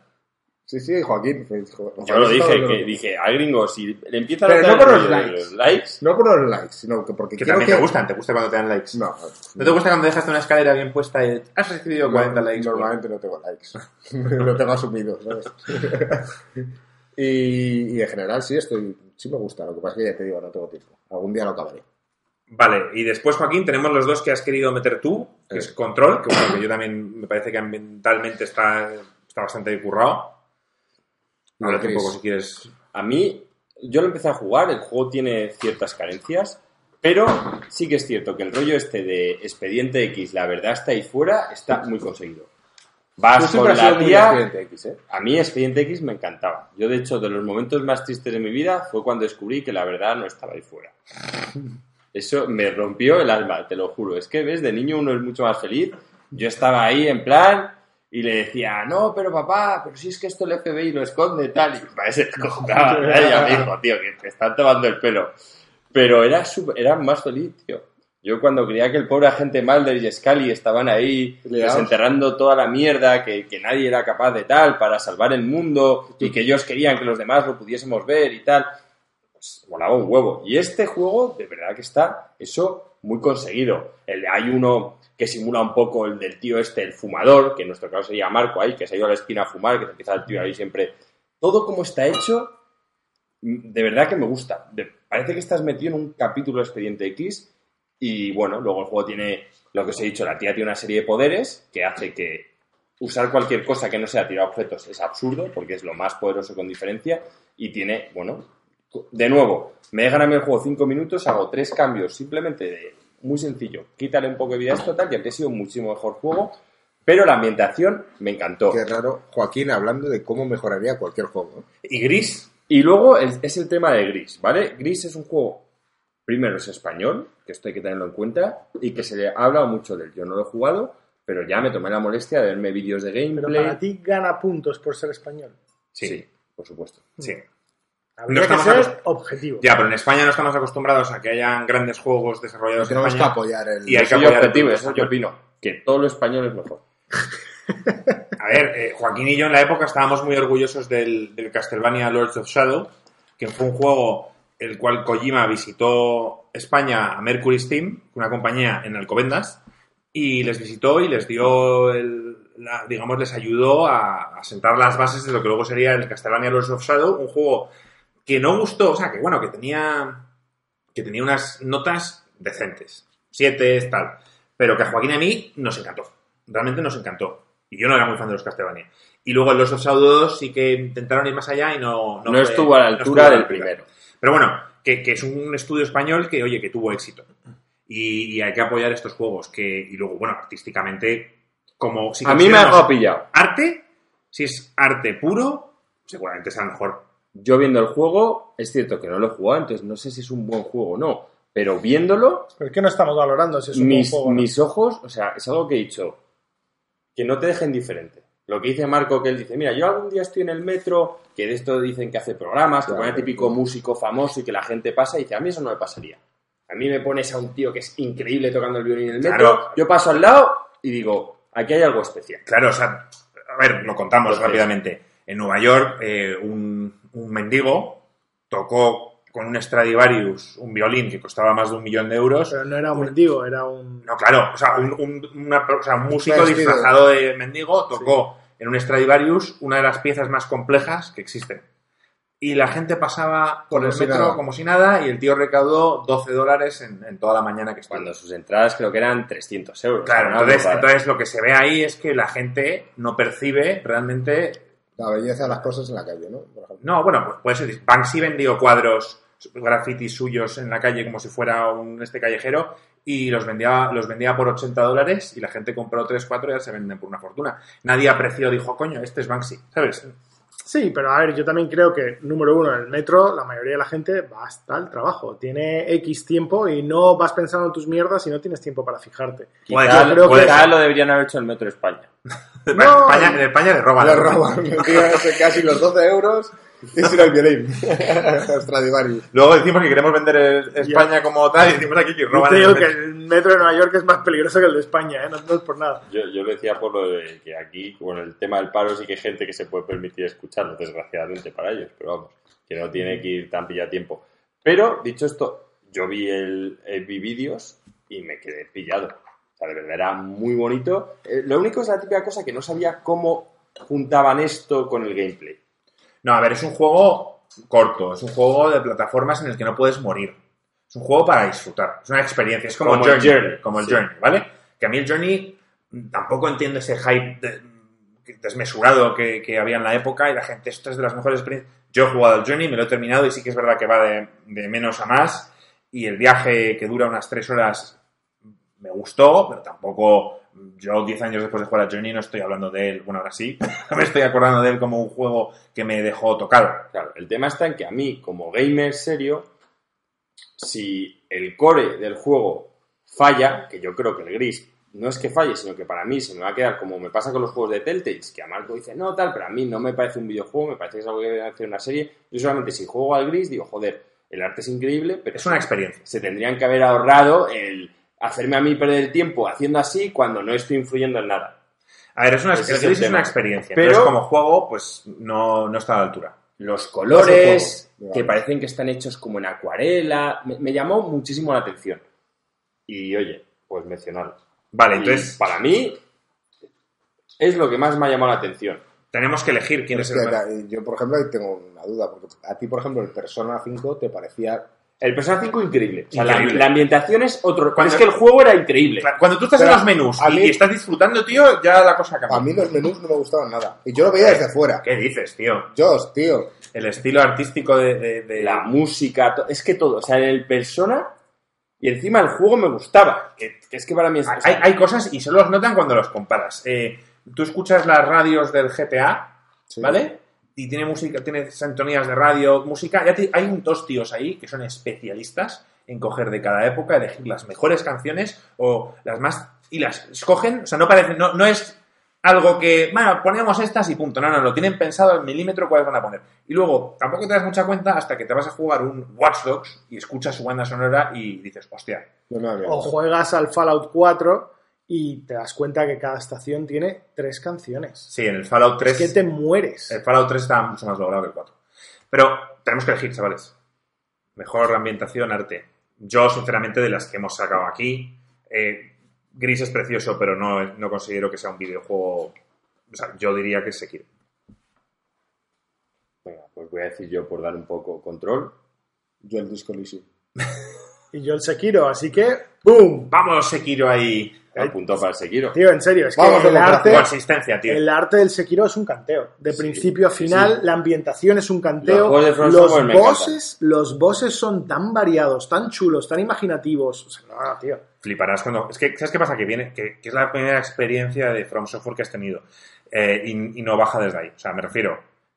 Sekiro quizá es la segunda o tercera de los cuatro o cinco juegos que hay en cuanto a ambientación y tal. O sea, Bloodborne creo que es superior a Sekiro en, en, en ambientación y en arte. Y creo que Dark Souls 3 o 1, dependiendo, también puede serlo. Pero vamos, aún así están ahí, en el top. O sea, cuando juegues a Bloodborne te darás cuenta. Dirás, hostia, o sea, esta gente está a otro nivel. Por eso lo has cogido, porque lo he visto por aquí. Pero- He cogido el Bloodborne, sí, ya ese va a ser, después del Sekiro va a ser mi siguiente Si juego. no los juegues juntos, te vas a morir. O sea, son opuestos. No, no, yo juego un juego a la vez. Yo vale, no- vale, vale, vale. Vale, pasamos a Mejor Historia. Sí, para variar un poco, ¿no? Sí, venga, porque si no iba a ser muy similar. Sí. Floja esta para este año. Esto nos jode porque Insert Games quizá mejor historia es de lo que más nos importa. Y bueno, Ha sido un año Flojo. en general. flojo en general, pero en cuanto a buenas historias. Bueno, no, di los, di los. Los nominados son Disco Elysium, Outer Worlds, Control, Death Stranding, A Plague Tale Innocence y Gridfall. Hablamos de mejores historias. Pero un momento, chicos. O sea, de cada uno de estos juegos decimos por qué creemos que se merece el puesto de mejor historia. Porque Death Stranding necesito que alguien me explique por qué creen que tiene el, mejor, el puesto como mejor historia. Yo no lo he acabado, pero tiene una historia desarrollada. Y Joaquín creo recordar que a pesar de que no le chiflas el juego, dijo que la historia a no estaba a mal. mí la historia me gustó. ¿Entendiste algo? Porque la mayoría de la gente no entiende un pescado. de la No, historia. yo del no final no entendí una mierda. O entendí parte. Pero. eh, de- el mundo desde que el- está desarrollado. A ver, Está suel- bien. suele pasar en historias en las que hay suspense y tal, que cuando te desvelan lo que pasa, te baja el, de repente, las películas de terror pasa mucho. Mm. Da mucho más miedo cuando no ves al... al- Cuando no sabes qué es lo que está pasando. Exacto, y cuando ya personalmente ves al monstruo dices, pues vaya, puta mierda, eso suele pasar, por mucho currado que esté. Sí. Y en este caso, yo creo que hacen una historia enreversada por serlo, por querer liar más la cosa. O sea, ¿sabes lo que te quiero decir? La quieren liar y más y más. Yo- Joaquín lo podrá explicar mejor que yo, pero a mí la historia fue de más a menos. En, en mí Death. Empieza fenomenal, porque igual te estás preguntando un montón de cosas y luego ves que hay muchas respuestas que te podrían haber dado antes. Y que el tío se toma muchas libertades en no explicar bastantes cosas. Sí, lo dejan bastante abierto. No sabemos si va a haber una segunda parte. Tampoco me ha dejado con unas ganas locas a nivel de historia de saber que continúa. Parece que el mundo, me, parece que el mundo está mucho mejor pensado que lo que es la historia de los personajes.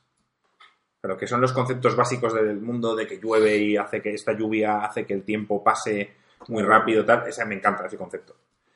Y, y creo que eh, Kojima siempre inventa bien muy buenas Entornos. muy buenos entornos, muy buenos mundos, pero luego quizá no sabe, no es un gran contador de historias. No sé si me explico bien. Sí, Más o menos. sí. Eh, es, es bueno en el world building, pero le Exacto. falla, le falla la historia. Le falla la historia. Metal, Metal Gear 1, a nosotros, quizá a otra edad, tú que has leído mucho, quizá puedes mostrarte más crítico, pero a nosotros Metal Gear 1 nos pareció increíble la historia. Y quizá por una persona que está acostumbrado a leer muchos libros. ¿La, la de PlayStation te refieres Sí. o los de Nintendo? No, la 1, sí, la de PlayStation.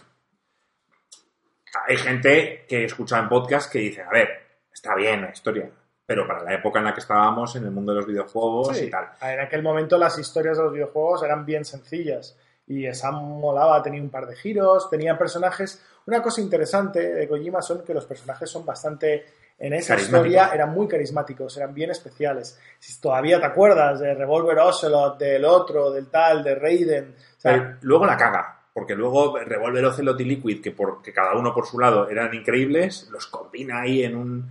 Tú no, no sabes la historia, Sí. ¿no? Es que luego, luego yo es- estoy hablando de la historia de la... A Revolver Ocelot le cortan el, brazo y él lo coge el, el brazo de Liquid y se lo pega, digamos. Y Liquid el- eh, le posee. a través del brazo. Sí. Y entonces, eh, entonces se cargan dos personajes míticos porque, porque Ocelot, que era un mítico, de repente pasa a ser un, un vessel en el cual eh, Liquid habla a través de él. No sé. Entonces, ¿ves? Ese es el problema. Kojima, tío, a veces se lía demasiado en las historias cuando realmente no tienes que... que... Alex, te parte la polla.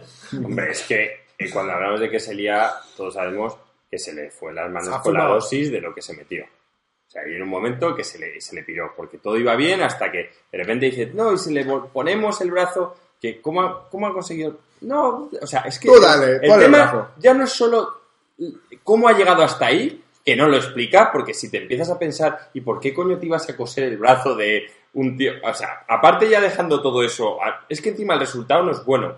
Y aquí también hace una serie de cosas que es que no quiero contar spoilers, tío, por encima me escribió el otro día Melan, un amigo del canal, cagándose en todo porque Sí, a mí el spoiler de Star Wars, spoiler que sabía todo el mundo, pero bueno, Pero yo la- no lo sabía, ya te peli. dije que yo no lo sabía. Sí. De- decir, no voy a repetirlo, pero decir que nada más salir los, los créditos, o sea, los- la típica música de Star Wars al principio y te ponen el texto, ya lo nombran. Ahí.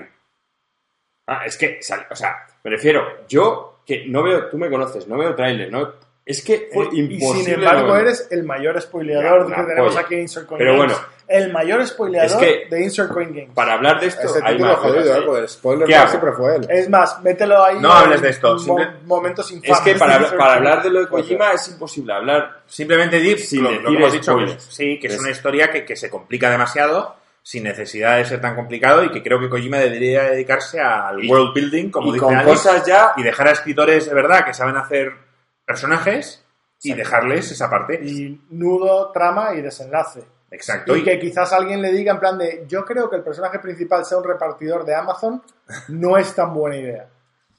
No, el tío tiene poderes. Death Stranding sería una gran serie. Pero luego, luego el problema está en que hay, ya hay personajes, tío. Hay estos, solo voy a decir, hay un tío que le da un paro al corazón cada tres minutos. o algo así. Spoiler. O sea, me refiero. No, no, que, que no, no No es spoiler. no es un Es spoiler. un tío que solo- sobrevive, que, que- que tiene una máquina aquí, que, hombre, cada tres minutos le da un infarto, Pero revive Luego la máquina le revive. y él se pasa tres minutos en la otra vida y tres minutos en esta. No sé si son tres minutos o son siete. Pues no me parece mala historia para un personaje. No, ¿ves? Ese concepto... ese- es- no, pero ese concepto... Porque es un mundo en el que hay parece- es el que más se parece No, a pero ese concepto está, está bien porque si eh, supuestamente en Pues este, en este mundo hay el afterlife, Claro. ¿vale? Que a él y a Alex quizá esperando una historia de ciencia ficción, pues eso les choca.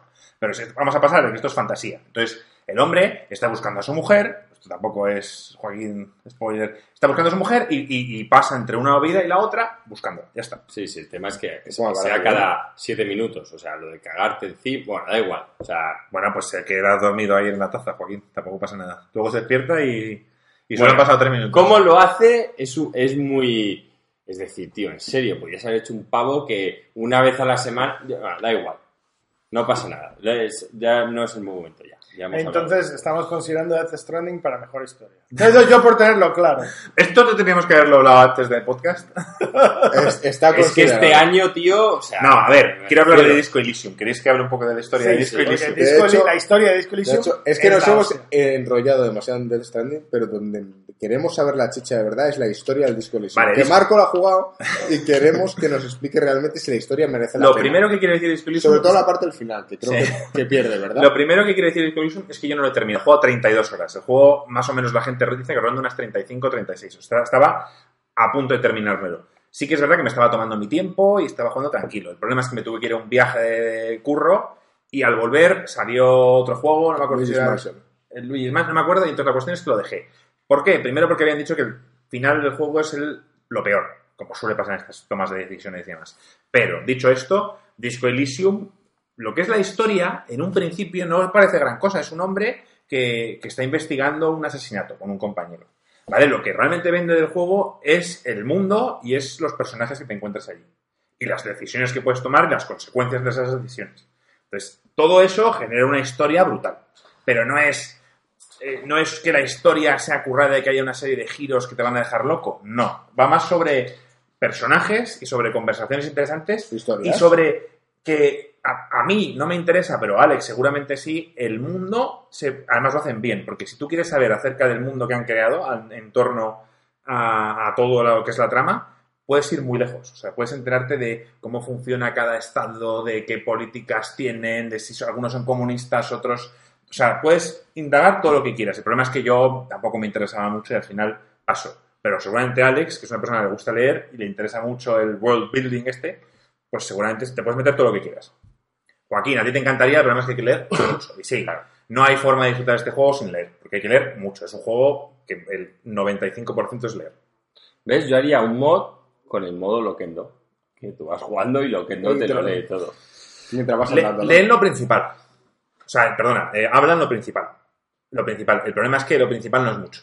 O sea, las, las conversaciones donde el tío te responde lo que es la trama principal, como Sí, digo, como, no son los, muchas. como los clásicos del Baldur's Gate. Que Sí. cuando es algo así sale, pero si no, no. Y Bueno, Entonces, eh, dicho esto, a mí me, me flipó la historia y tengo que terminármelo, pero mm, no lo he hecho. Pero eso sí. De todos modos, en muchos sitios dicen que es de las mejores historias. Yo Outer creo que- Worlds, que, bueno, que- sí, antes que fue. solo una cosilla de Disco Elysium hay que considerar como parte de la historia el desarrollo de los personajes. Sí, claro. Y el desarrollo de los personajes de Disco Elysium es próximo nivel. O sea, la plasticidad que tiene la historia a tus decisiones, la plasticidad que tiene el personaje principal, que lo puedes llevar en una dirección u otra, o sea, ese tipo de evolución, que lo hayan conseguido meter en una historia y además hacer algo único de los videojuegos, porque hay muchas historias que son muy buenas y hay que valorarlas como muy buenas, como por ejemplo Last of Us, es una historia espectacular, no le voy a quitar nada, pero es bastante poco común que puedas juntar una, una historia con realmente el tema de la toma de decisiones, de que de verdad puedas cambiar los personajes. Y yo creo que eso es algo interesante que tiene el Disco Elysium. Bueno, aparte del Disco Elysium tenemos el Outer Worlds, eh, que Joaquín lo ha jugado más.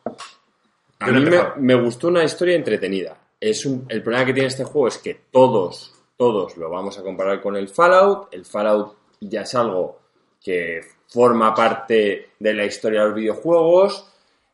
La historia es brutal. Lo del tema de meterte dentro porque había un holocausto nuclear, salir fuera, el humor negro. Entonces, bueno, eh, lo vas a comparar y ahí pierde. Pero si te sales un poco de eso y te quieres meter en este mundo, me parece que la siguiente entrega, que yo creo que va a haber siguiente entrega seguro, va a prometer muchísimo más. Porque a esta le faltaba pasta, pero yo al final me he metido. Me he metido en el mundo este empresarial, en el mundo. Luego es una historia que al ser en el espacio, es que era un poco como lo del Mass Effect, que en cuanto lo haces en el espacio con distintos planetas da para mucho. Aquí te metes y es un entorno hostil, el humor es también bastante negro y demás, pero quizá en el siguiente te vas a otra parte del universo donde, oye, a los humanos les va mejor.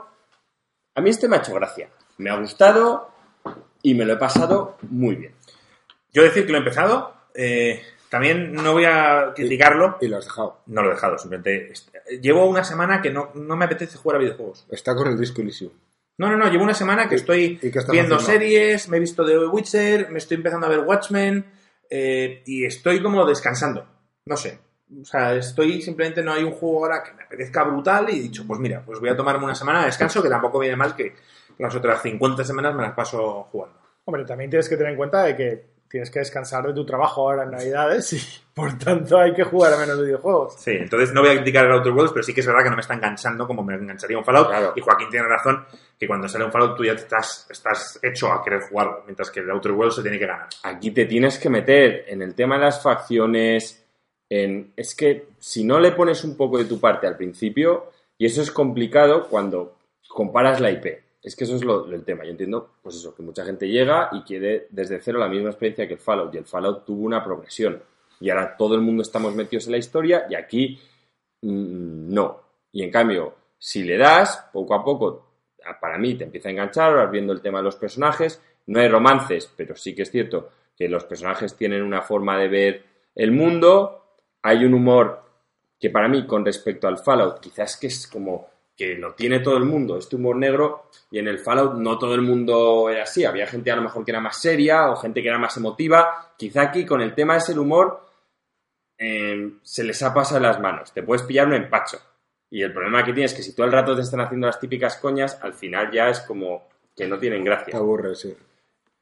Y ya está, Gridfall, ¿quieres hablar algo? Ya hablado. Bueno, tenemos... No, ya lo he hablado, la historia, bueno, me gustó. Decir que cambiaron un poco el tema que siempre estamos acostumbrados a la fantasía medieval y el tema este de Gridfall de hacerle un poco más en la Fantasía colonial. fantasía colonial, a mí es de agradecer. Luego, bueno, lo del tema de las tribus y tal, bien mezclado con que, bueno, tecnológicamente son un poco inferiores, pero poseen un poco de magia, me parece la forma adecuada de dar un poco de, de balance al tema. Eh, las facciones que había, bueno, interesantes, pero peca en lo que para mí peca en casi todos los juegos, y es que está siempre muy claro lo que es ser bueno o ser malo. O sea, yo necesito un juego con escala de grises. Y es que ahora mismo eso solo lo he visto en el Divinity 2. No veo ningún juego que tú ves las decisiones y siempre dices, joder, es que para elegir esto hay que ser imbécil. O sea, me refiero, o, malo. O sí, vale, soy un asesino en plan, ah, que ardan los niños y nos comeremos para no morir de hambre. Pues bueno, vale, me refiero, pero que no veo un este de las típicas decisiones de... De una decir, persona adulta. Y sí. este es tu candidato al juego del año por historia. No, yo, yo quiero, quiero tener las cosas claras solamente. No, mi, mi, No, fue su candidato. mi candidato al juego del año, yo sinceramente os dije que no lo No, he juego del año, no. Juego del año a- de historia. a- de de historia. historia que me imaginaba que iba a ser el Disco Elysium, aunque no lo he jugado por lo que todo el mundo ha hablado, que seguramente sea ese. Y es así. Nosotros hemos votado. Y es Disco Elysium. es Sí, Disco sí, Elysium. y yo, dije, yo solo por lo que he visto hablar a la gente, digo, es que es ese seguro, porque ese sí que le veo que tiene más escalas, aunque sean decisiones internas tuyas de cómo ves las cosas, que no todo es blanco-negro, que eso es lo que a mí me apasiona. ¿Te apasiona que sea todo blanco y negro? No, que no sea todo blanco-negro. Ah.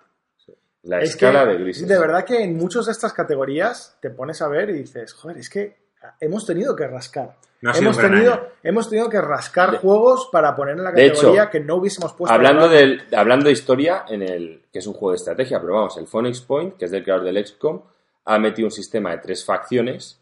Y una de las cosas que me jode es que, tío, realmente está muy claro con si eres una persona, me refiero, racional y con un poco de inteligencia, con qué facción deberías mezclarte. Claro, los discípulos de Anus seguro. Que a mí eso... ¿Seguís hablando de Gridfall, en serio? No, no, no, No, ahora ah, hablamos del de- Phoenix Point. Del Phoenix Ah, Point. vale, vale. Es que el problema del Phoenix Point ha, que sal- ha salido... Me he evadido un momento y digo, no puedo creer Phoenix que Point está nominado. Hace una semana. No está nominado en No, ninguna porque categoría. ha salido hace una semana y somos como los que- que, que no lo contamos, lo contaremos para el año que viene. Entonces, Fuck. bueno, que aunque sea un juego de estrategia, a mí me jode porque a lo mejor el que lo hace dice, venga, venga, hago tres facciones, cada una piensa una manera y deberías escoger facción solo pensando en tu estrategia, en qué recursos te van a dar, en qué tal, pero yo no, yo me meto en el personaje y diría, tío, yo es que no me puedo mezclar con esto porque me parece una gilipollez lo que están haciendo.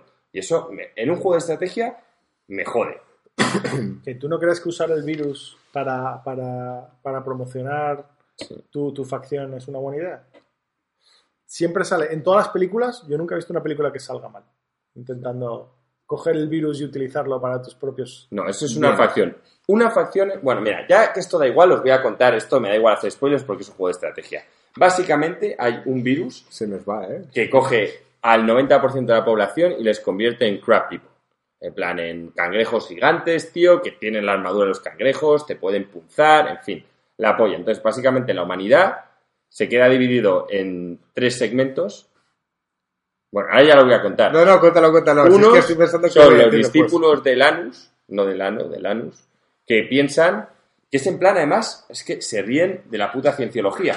Porque está en plan el líder supremo y tú poco a poco vas ascendiendo. Espera, espera, ¿has dicho los discípulos del ano?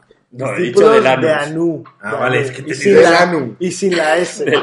Y he venido corriendo en plan, ¿qué cojones me estáis contando? No, aclaremos que Y va- es en plan eh, cienciología. Básicamente tú llegas y dices, no, pero esto es, esto es, no lo llaman secta, obviamente, pero esto es una jerarquía donde vas avanzando y poco a poco se te irán contando los secretos y tal. Y, y se van exponiendo al virus en muy pequeñas dosis como para que el ser humano se adapte. Dicen que el virus no es el problema, sino es la solución, porque de- como dejamos de evolucionar como especie, normal que nos pase esto, ¿vale? Luego ya, venga, en serio, apoyar a un tío así Yo lo es veo como claro. decir, bien, vale. El otro es típico tío que es una mezcla entre el de Facebook, entre Zuckerberg y Jeff Bezos. Zuckerberg y... ¿Cómo has dicho? Jeff Bezos. Brezos. Brezos. Digo brezos. Dijo, espera. Jeff Bezos. ¿Ya has terminado?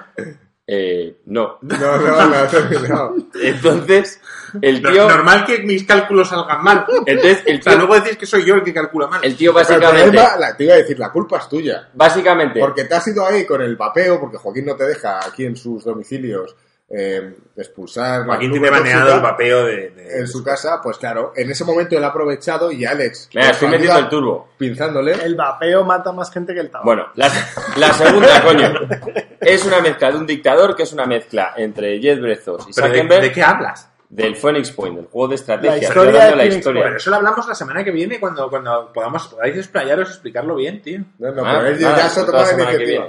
Lo dejas a mitad, lo vas a dejar no, los- no, no se puede Ahora- dejar a mitad. Bueno, pues entonces dejadme acabar de Acaba, una puta acaba, vez. acaba, coño. Entonces, el tío es un dictador y que encima está explorando una ¿Quién? ¿El forma- Crabman?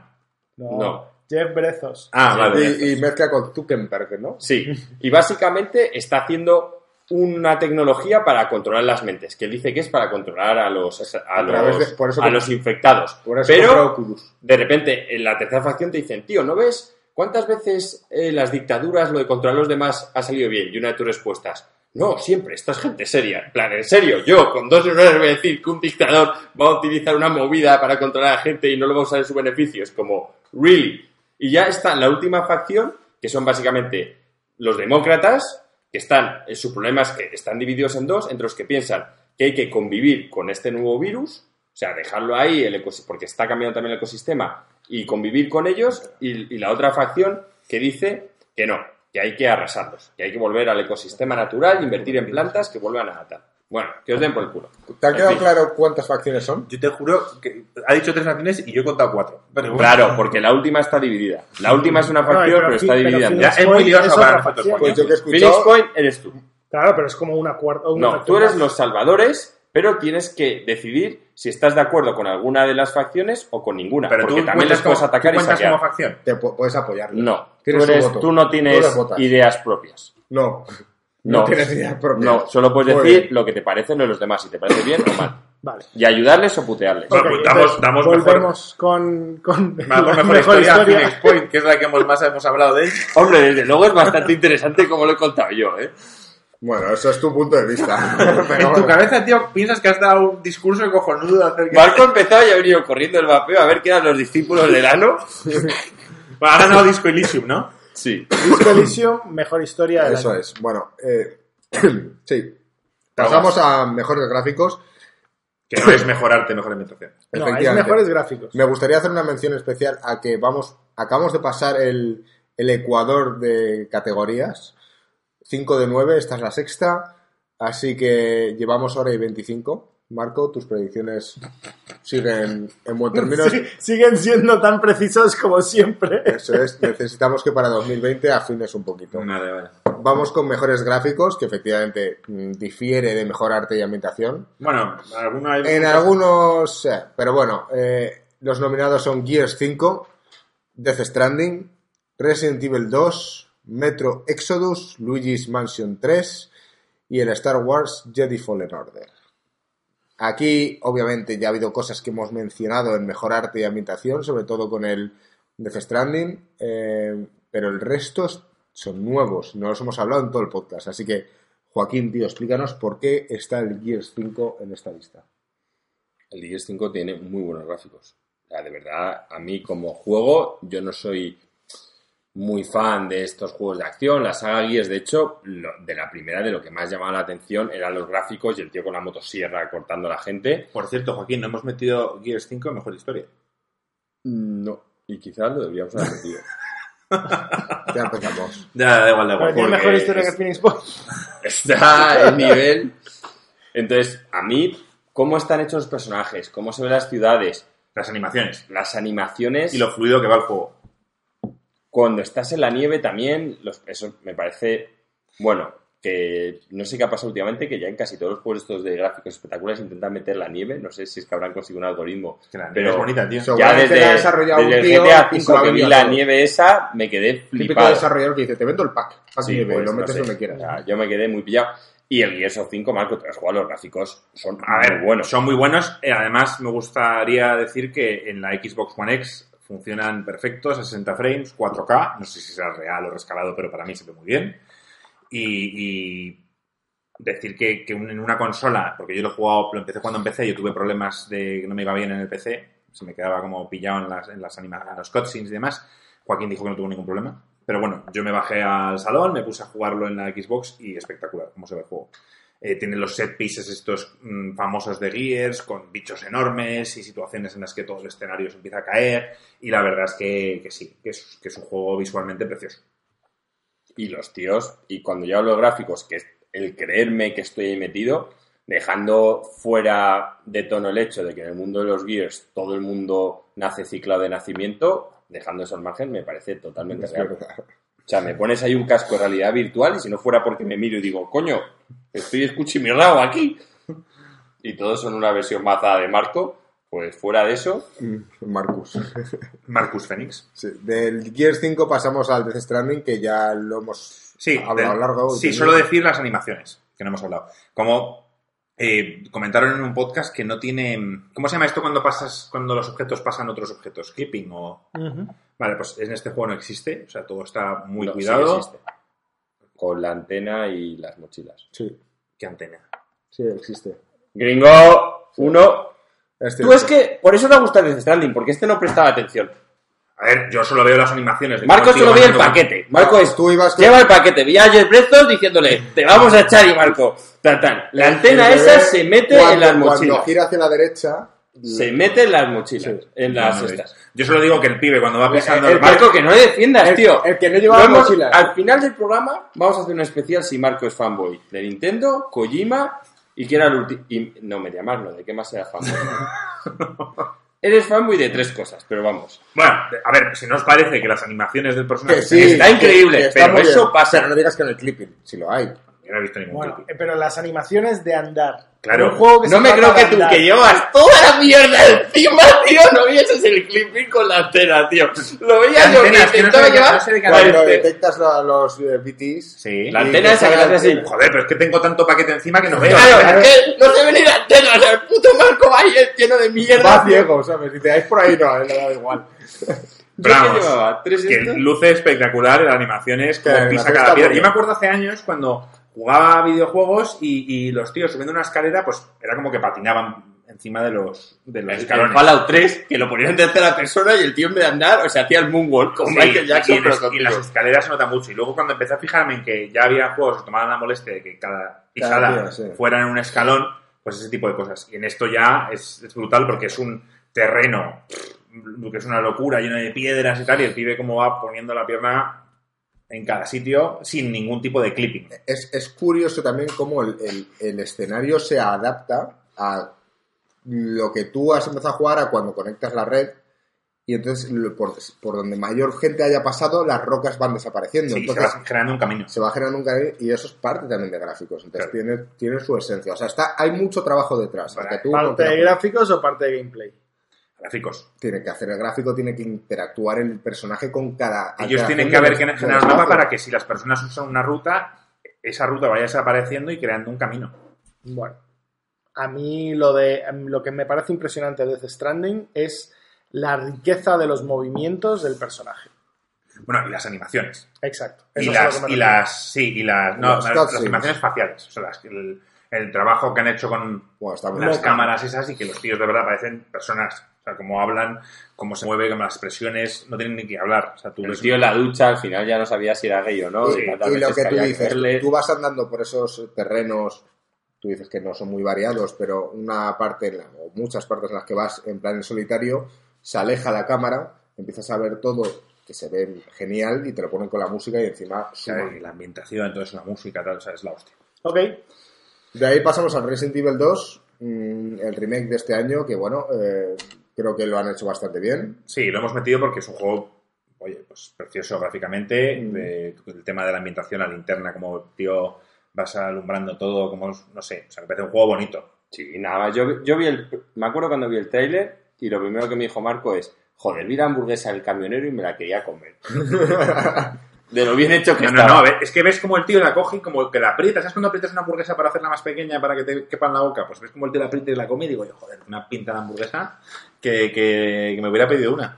Eso y luego ver al policía esa en la máquina de, Yo- yo no de- me- de yo- chocolatinas, yo- tío. yo- yo no es me- que fue increíble. Ya estaba hecho zombie el pavo, ¿vale? Y era el típico policía gordo. De es que todos van a por el cerebro. Y el tío está en la máquina de donuts hostias, tío.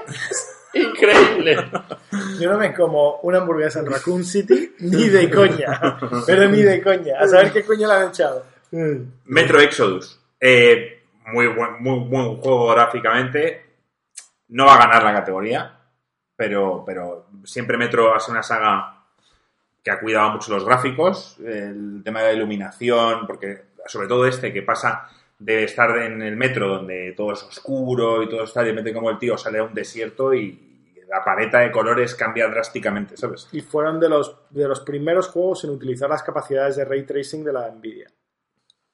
De hecho, yo este juego lo jugué antes de Ray Tracing, así que podría volver a probarlo ahora, ¿no? Las, las partes oscuras dicen que es donde más se nota, donde de verdad que las sombras se vuelven extremadamente realistas. Pues lo volveré a mirar. Y de ahí pasamos al Luigi's Mansion 3.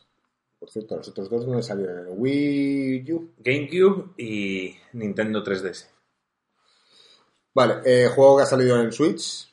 Mm, los gráficos están muy pulidos. Lo hemos hablado. Recuerdo cuando yo empecé a jugar, empecé a jugarlo en Switch en portátil. Y tú me dijiste, juégalo con el dock. Porque vas a apreciarlo mucho más en la televisión. Y es cierto, es cierto. Se, se ve muy bien, o sea, cada escena, cada piso, cada mundo está muy bien desarrollado. Y las físicas. Todo lo que hay en el escenario se puede absorber con la con digamos el aspirador y tiene una física propia, o sea, tiene un peso.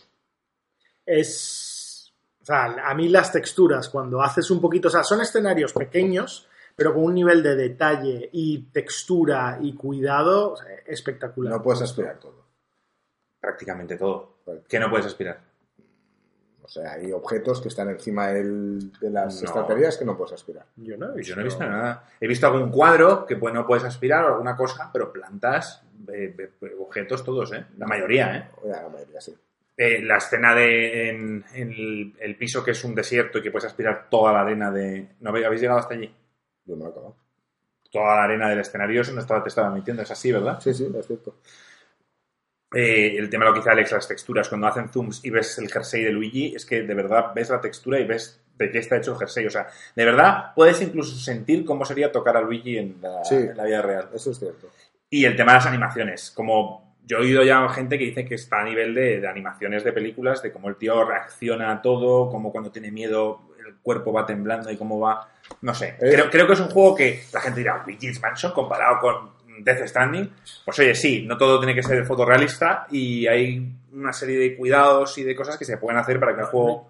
no estamos acostumbrados en un videojuego, o sea, normalmente es muy común hacer unos cuantos frames de animaciones y que repitas la misma animación una y otra y otra vez cuando haces algo y te- la- el pulido que le han puesto a la cantidad de animaciones, a los frames que utilizan las animaciones, a de todo, hecho, hablábamos, Joaquín hablaba del Death Stranding de que era muy coñazo pasar todas las animaciones de cuando se va a la ducha y tal y cual. Sin embargo, en el Luigi's Mansion, cada vez que te metes en el ascensor a apretar un botón, sale la misma animación una y otra vez cada vez que consigues un botón. Y no te aburres. En el fondo tiene su, su gracia. Y, no, y- y descubrir cada escenario que, o sea, como dice Alex, está mm, cuidado al detalle. O sea, son de verdad únicos. Está, está muy bien. Decir una cosa de la historia, que me hacía mucha gracia, como Luigi supuestamente te lo venden como un tío que tiene miedo a los fantasmas, pero su mejor amigo es un perro fantasma. Sí, es que eso viene de, de- de lejos. Sea, eso viene del 1 o del 2 y bueno, pues tiene su mascota el perro que no tiene miedo, pero tiene miedo a los otros fantasmas. Vale, porque, porque el fantasma gente- es blanco y los otros Hay no. gente que no tiene, que no tiene, o sea, que, que tiene perro y que otros perros le dan miedo. Vale, vale. Sí, sí. No, no, si yo por comentarlo. Vale, eh, está como mejores gráficos, no estamos hablando de historia. Y pasamos con el Star Wars Jedi Fallen Order. Este es un juego que habéis jugado tú, Marco y Joaquín. ¿Gráficos qué te parece, Joaquín? Con Unreal Engine. A mí me han gustado. Eh, los combates, sobre todo el sable láser, me parecen que El peso. mejoran. Está muy conseguido el peso, Joaquín. la saga.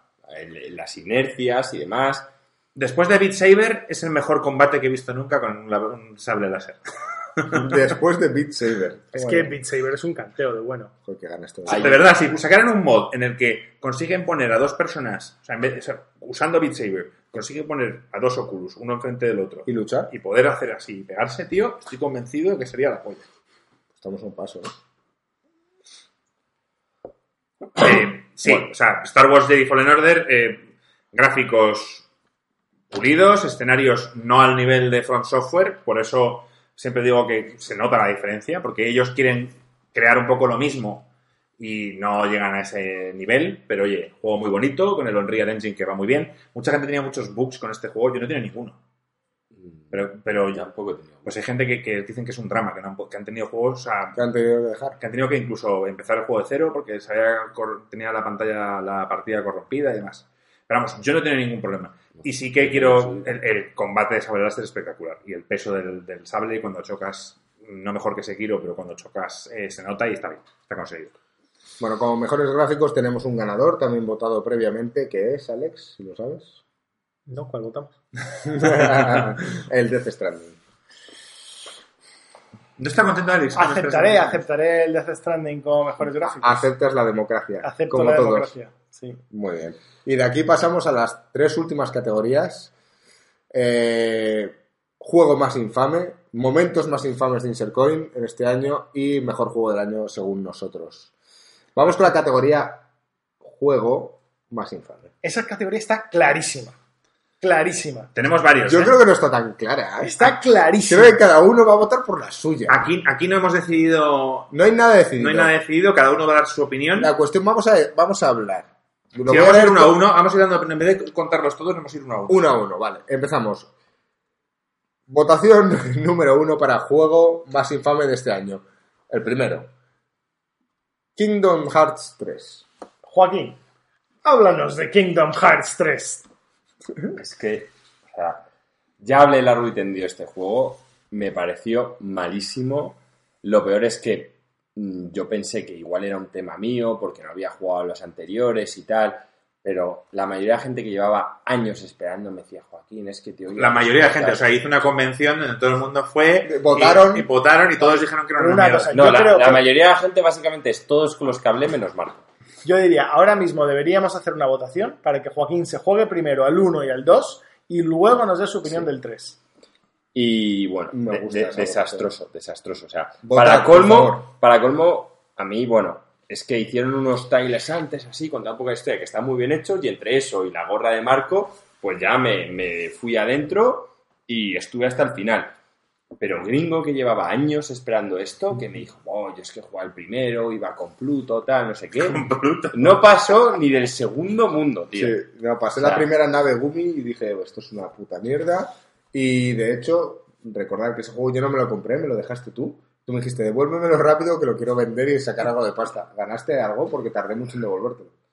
Algo, algo me, algo me dieron. O sea, a ver, pasa el.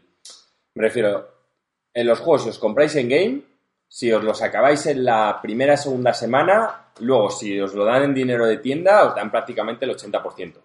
Y cada semana que pasa baja bastante, pero luego ya hay un valor residual. O sea, me refiero, 20 urillos te van a dar por un juego relativamente nuevo como es el Kingdom Hearts, te los dan en, en monedas de tienda.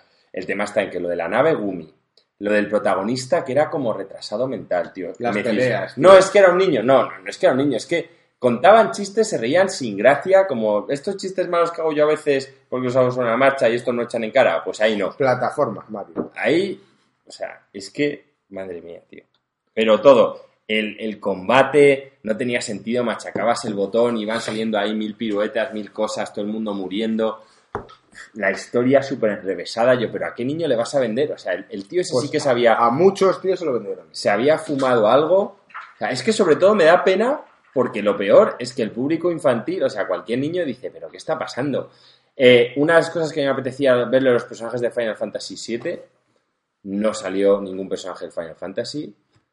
Es eh, otra de las cosas que más me molaban, que decían todo el mundo que era la arena, que los anteriores, el malo final era Sephiroth y no sé qué. Habían Vive mucho la en el pasado, mucho en el Final Fantasy y tal. ¿eh? Yo digo, porque Entonces- lo que tienes que hacer es jugar al 1 y al 2, que dices que todo lo bueno estaba en los anteriores. De Y hecho, así el lo 1 y el pruebas. 2, el Ni 1 de es muy bueno, tío. Eh, tienes la arena, tienes dos. los personajes de Final Fantasy. Bueno, no fíes de mí. Mejor el 2, y yo sí, ya me lo estoy creyendo, ¿sabes? A ver, no 2 es mejor que el 1. Te voy El a- 1 es un juego que ahora se hace es pesado porque es, es, es A antiguo. Marco le vamos a llamar Juanma ahora. Bueno, sí, a Marco se le hace pesado. Soy Juanma de Mediamar. Que no, que no, que no. O sea, ha sido una experiencia horrible y lo peor es que ya hubo un punto que no me apetecía seguir jugando, Y tenías que acabar. pero dije, me lo tengo que acabar para poder darle el premio al juego más infame del año. Pero se lo vas a dar a este. Este Sí, es tu premio. pero- Porque es que ahora, es ¿No que quieres esperar a nombrar todos y luego pensar? y luego ca- cada recuerdo que me viene es que es peor. O sea, tardes sin sentido, el combate era machacar un botón. Es que, Pero- y, las, y las, Joaquín, las ¿Qué? invocaciones eran la polla. qué coñazo, tío. joder, el barco... Las es- invocaciones, que la primera vez es divertida, pero ya la séptima vez que ves el barco pirata, que dices, estás Es espectacular el combate, las luces, o sea, Yo, yo recuerdo en Final Fantasy hacer Los invocaciones. combos, tío. ¿No te acuerdas de los combos? joder, la- las Sí, armas, la- ibas cambiando de arma a mitad de combate, cada arma tenía su finisher, era increíble, Joaquín. ¿Qué, qué, qué, qué ¿El- pasa? ¿Qué combate era, era peor? ¿El del Kingdom Hearts 3 o el del Final 15? O sea, no sé, eso ya es que es meterte en el pozo de la infamia. O sea, ya es lo de qué prefieres, morir ahogado o quemado. Ahogado. Ahogado. El pozo de la infamia, tío. Me gusta la definición. Bueno, de ahí pasamos al Anthem. Eh, digamos que es otro juego que hubo mucho hype. Joaquín todo el año, tío, porque el Anthem va a volver a reunir a los amistades, a jugar todos juntos, a hacer raids. Porque tengo Joaquín ganas, vamos a era jugar el todos. más sí, hypeado de Anthem que sí. yo A ver, había lo oído bueno en de mi esto es vida. que se puede comprobar. Dice que no, pero sí. Están los podcasts para Los escucharlos. podcasts donde Joaquín dice Yo que el dije Anthem va a que el ser Anthem era de las pocas oportunidades que tenía Bioware para que no le pasaran el hacha y que más nos valiese a todos que funcionara, porque si no me iba a quedar sin muchas dice que el Y Joaquín Anthem lo iba a compró ser por el apoyar a futuro, BioWare. El futuro de los videojuegos. Sí, entonces Joaquín en su momento lo apoyó. Y Marco le siguió, como no era... No. Como es la costumbre. Joaquín en un momento dije, nos echamos atrás y Gringo dijo, no, no, no, que yo ya lo tengo reservado. Y planteé echarnos atrás porque todo el mundo está diciendo que era la demo y nos pareció un poco dramática. Yo probé la demo y me pareció una mierda. Y Gringo dijo, no, no, es que ya lo he reservado. Yo lo Entonces, reservo, sí. Marco y yo lo compramos y cuando estamos jugando de repente vuelve el Gringo de Portugal y decimos, venga Gringo, conéctate. Y dice, no, no, que me han dejado de volver. Yo encima tengo No, una historia. dije yo, es que pensaba que lo había pagado, pero no lo había pagado. Y creo que no lo voy a pagar. Eso fue lo que dije. Yo encima tengo una historia que contar porque yo en la época me había mudado justo cuando salió el y me había mudado a mi nueva casa en la cual no tenía internet y fue un drama de estar casi un mes sin internet. Entonces yo para jugar al Anthem con Joaquín me llevaba a mi portátil a la, empresa y me ponía ahí por las tardes a jugar. O sea, ya aparte de no poder jugar ni en mi propia casa, estaba intentando disfrutar del juego con Joaquín jugando al Anthem y yo, la verdad es que estábamos los dos en plan, tío, esto no hay por dónde cogerlo. Un juego que no se debería haber lanzado en ese estado. Un juego que es un desastre el desarrollo, un desastre la dirección del juego, un desastre técnicamente. Condenado al fracaso desde hace años. Porque después se desveló toda la historia de toda la historia de Anthem. Sí De que tenéis un podcast especial en el que hablamos de la decadencia de Bioware y lo podéis escuchar. Así que está en el canal. Y, y decir también que, bueno, que, que a ver qué pasa con Bioware a partir de ahora. Bioware está muerto. Dicen que, a ver, Jason Schreier dijo que están preparando un Anthem 2.0. Ya. Como el Destiny 2. Me cago en la puta. Anthem, o sea, Llamó a. Marco y le dijo, tienes la gorra puesta. Tenemos una misión para ti. Me gustan los retos. Bueno, de ahí pasamos al juego más infame desde la, que es la valoración de Marco. El Crackdown 3.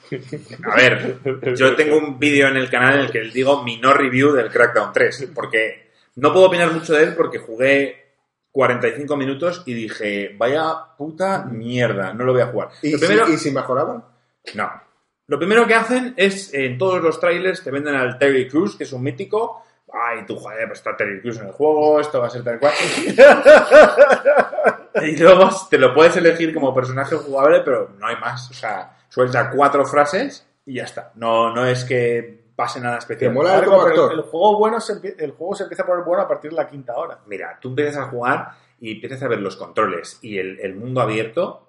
¿Sabes cómo los coches no reaccionan prácticamente a tu paso? Cómo todo está hecho de otra época. Es un juego de, de- de otra época. O sea, de verdad. No, no puedo hablar mucho de él porque realmente no lo he jugado mucho, pero es lamentable. Aparte que, bueno, mira los reviews por ahí Que es un juego que estaba pensado para haber salido hace años. y lo regalan. Estaba pensado por haber salido en O sea, 1982. está en- es- ahora iremos con uno que no he apuntado, pero quiero hablar brevemente de él. Eh, está en Game Pass. Menos mal que está Game Pass. Yo este juego llego a comprarlo por 60 euros y estaría enfadado. Enfadado de verdad. O sea, estaría cabreado. Muy enfadado. Este juego es una basura, pero a mí darle el premio a la infamia cuando nadie esperaba que fuese bueno, nadie lo esperaba. Y encima te vendían lo de, lo de la nube, Joaquín, que, que, que los, los edificios se pueden destruir y que todo eso lo computaban Sí. en la nube. O sea, bueno. La movida que... Era, era, un, era un juego que no tenía ni pies ni cabeza desde el principio, como dice Alex. Estaba destinado al fracaso. Pero yo, en el Sin Euros, era lo que dije que por lo menos esperaba que fuera un juego, un juego divertido. Ni siquiera eso.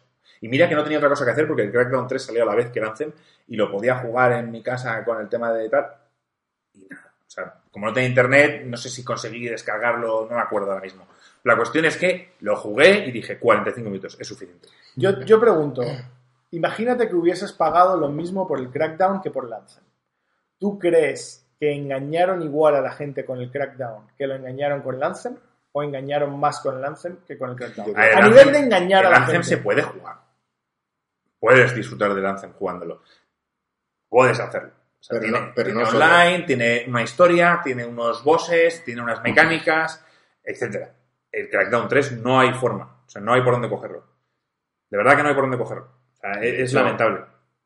Y yo no solo soy una persona muy crítica, yo soy, me dejo llevar por el hype, soy el más optimista seguramente de La los gente cuatro lo dice en los comentarios, tío, que es un tío bastante... Sí, o sea, Está conmigo, yo, yo soy, yo gracias a Dios no hago el podcast solo y lo hago con más personas que me frenan o que hacen un contrapunto a lo que yo digo, porque si fuera un podcast que yo hablo, pues probablemente yo os vendería el 85% de los juegos, que tampoco está bien. Se llamaría Kingdom Hearts. Estaría Marco así con el Pues- amoroso. Estáis los demás, estáis los demás para ver. Imaginando el montaje. con un, con un Es algo así, como Sergio Ramos, ¿no? Eh, entonces, eh, gracias a Dios estáis vosotros para hacer ese contrapunto a lo que yo a veces me dejo llevar. Pero sí, con Crackdown 3 no había forma. Bueno, Eh, ¿qué quieres mencionar algo más del Crackdown 3? no, ¿O quería mencionar eh, un juego que no está apuntado rápidamente, que es el Shenmue 3. siguiente? un juego que, que- que es el juego que coge récords de Kickstarter de haber mm, conseguido más pasta.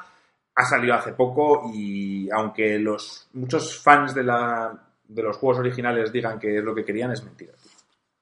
Mienten. no, se mienten a sí mismos. Mira, Sí, sí. mira. Yo, quieren yo creer- quieren creer que el juego es bueno. O sea, ahí, aparte de que el juego es lento, gráficamente pobre, mucha gente dice que lo han hecho aposta.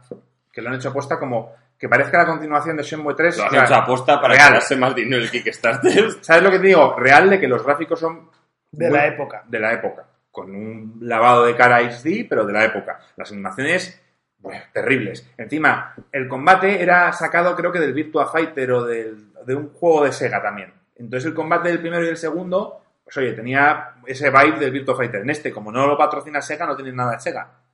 Entonces, el combate es nefasto. Eh, el tema de. Es que, vamos a ver. El, el juego, si quieres el Shenmue 3, juega la puta saga Yakuza. Que es lo que es. ¿Vale? El Shenmue 3 no tenía el tema de las recreativas, que también tenía el 1 y el 2 de poder jugar a las recreativas míticas de Sega y todo esto. Tampoco lo tiene porque no lo patrocina Sega. Lo tiene del Yakuza. Y decir que es un juego lamentable, que han puesto mecánicas que no tenían el 1 ni el 2, en el que, en el que para pasar el día tienes que comer. Y dicen, literalmente dicen que cuando que desde tu casa al pueblo ya se ha ventilado un tercio del, de, la, de la vida. Entonces tienes que estar comprando manzanas y comiéndolas para que la De vida camino. vaya. Sí, y si no te quedas tirado en el suelo en plan dormido y te despiertas 12 horas más tarde.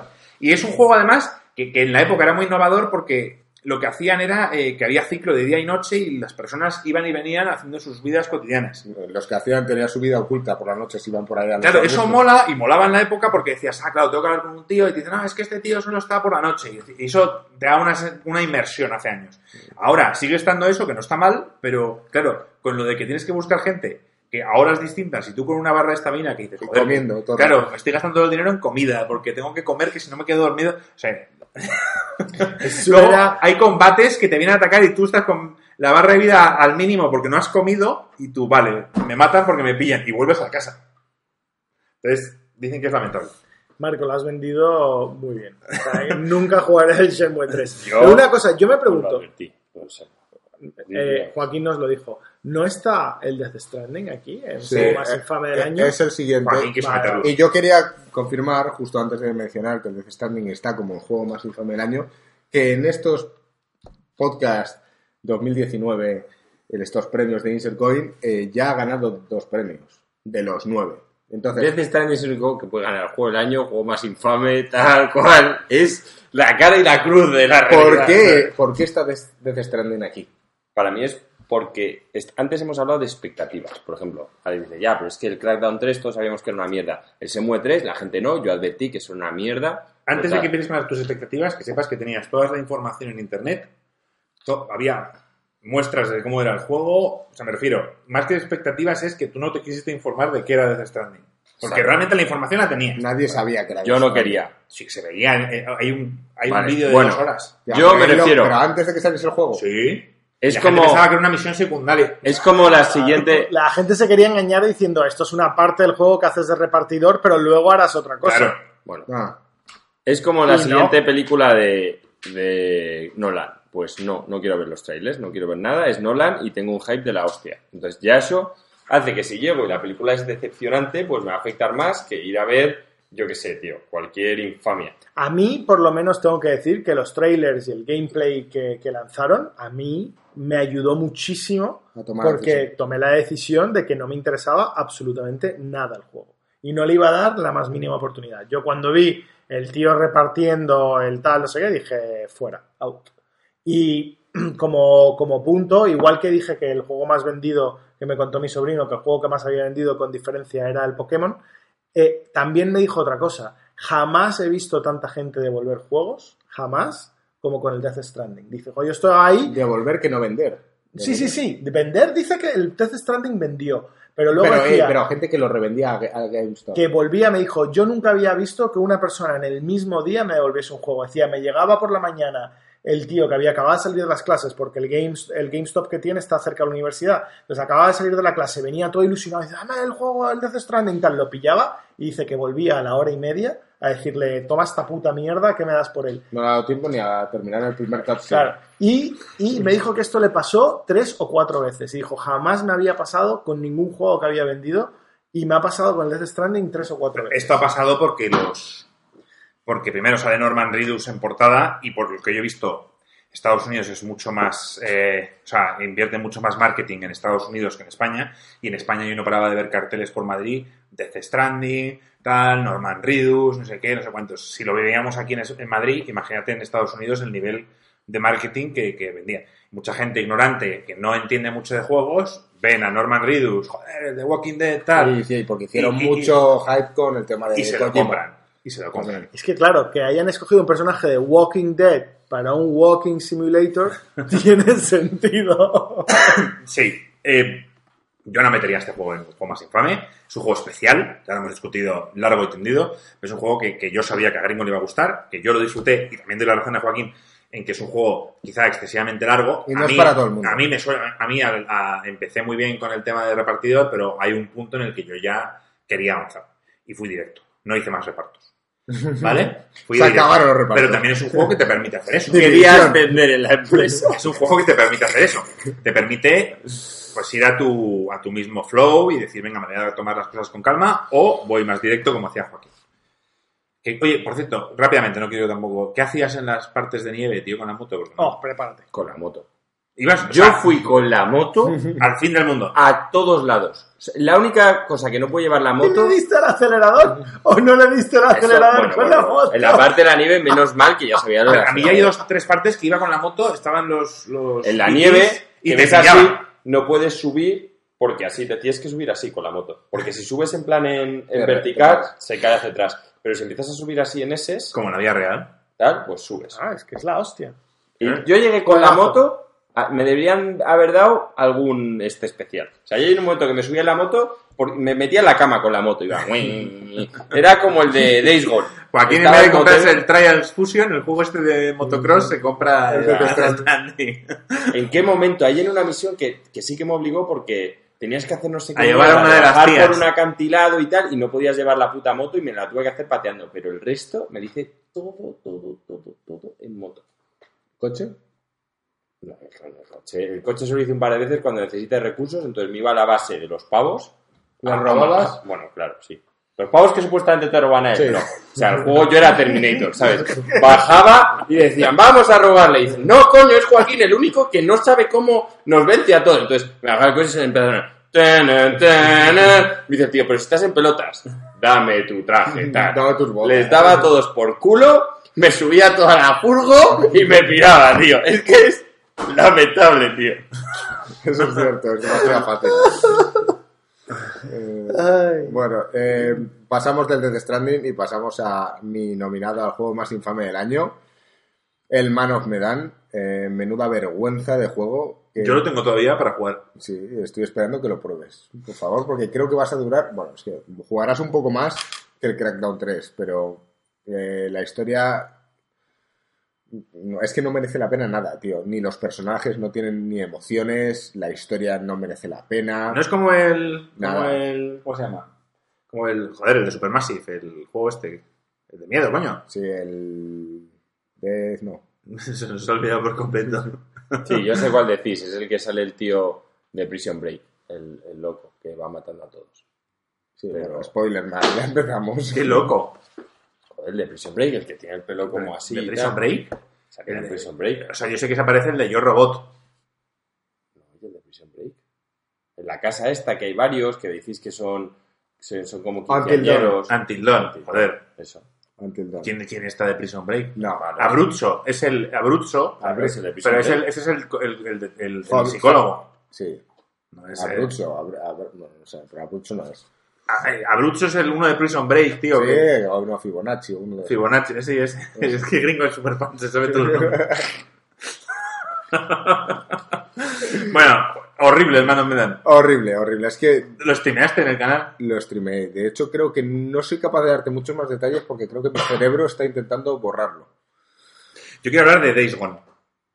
Y además, lo habéis metido vosotros que no lo habéis jugado. Yo este juego no lo considero. Yo no lo he metido. Joaquín lo empezó a jugar y dijo que Yo no mierda. Sí. A ti te encantó lo de ir con moto en Days Gone. A, no, a mí el Days Gone me pareció una basura, por Pues por supuesto. por eso tres, aquí. Por tres eso- horas, pero no Ah. recuerdo haberlo puesto yo. Bueno, Yo decir que, que a mí, me, Joseph, me sigue escribiendo que cuando voy a seguir con el streaming de, de Jason. De, de- de- pues Joseph es un tío inteligente. ¿eh? a ver, el Pero que ponerse a la cola porque yo sigo esperando el Way Out. Sí, a Way Out, por cierto, juegazo a Way Out. Sí, sí, lo sé. Pero, pero Days Gone es, es un mal juego si lo comparamos con todos los exclusivos de Sony. Pero es un juego decente.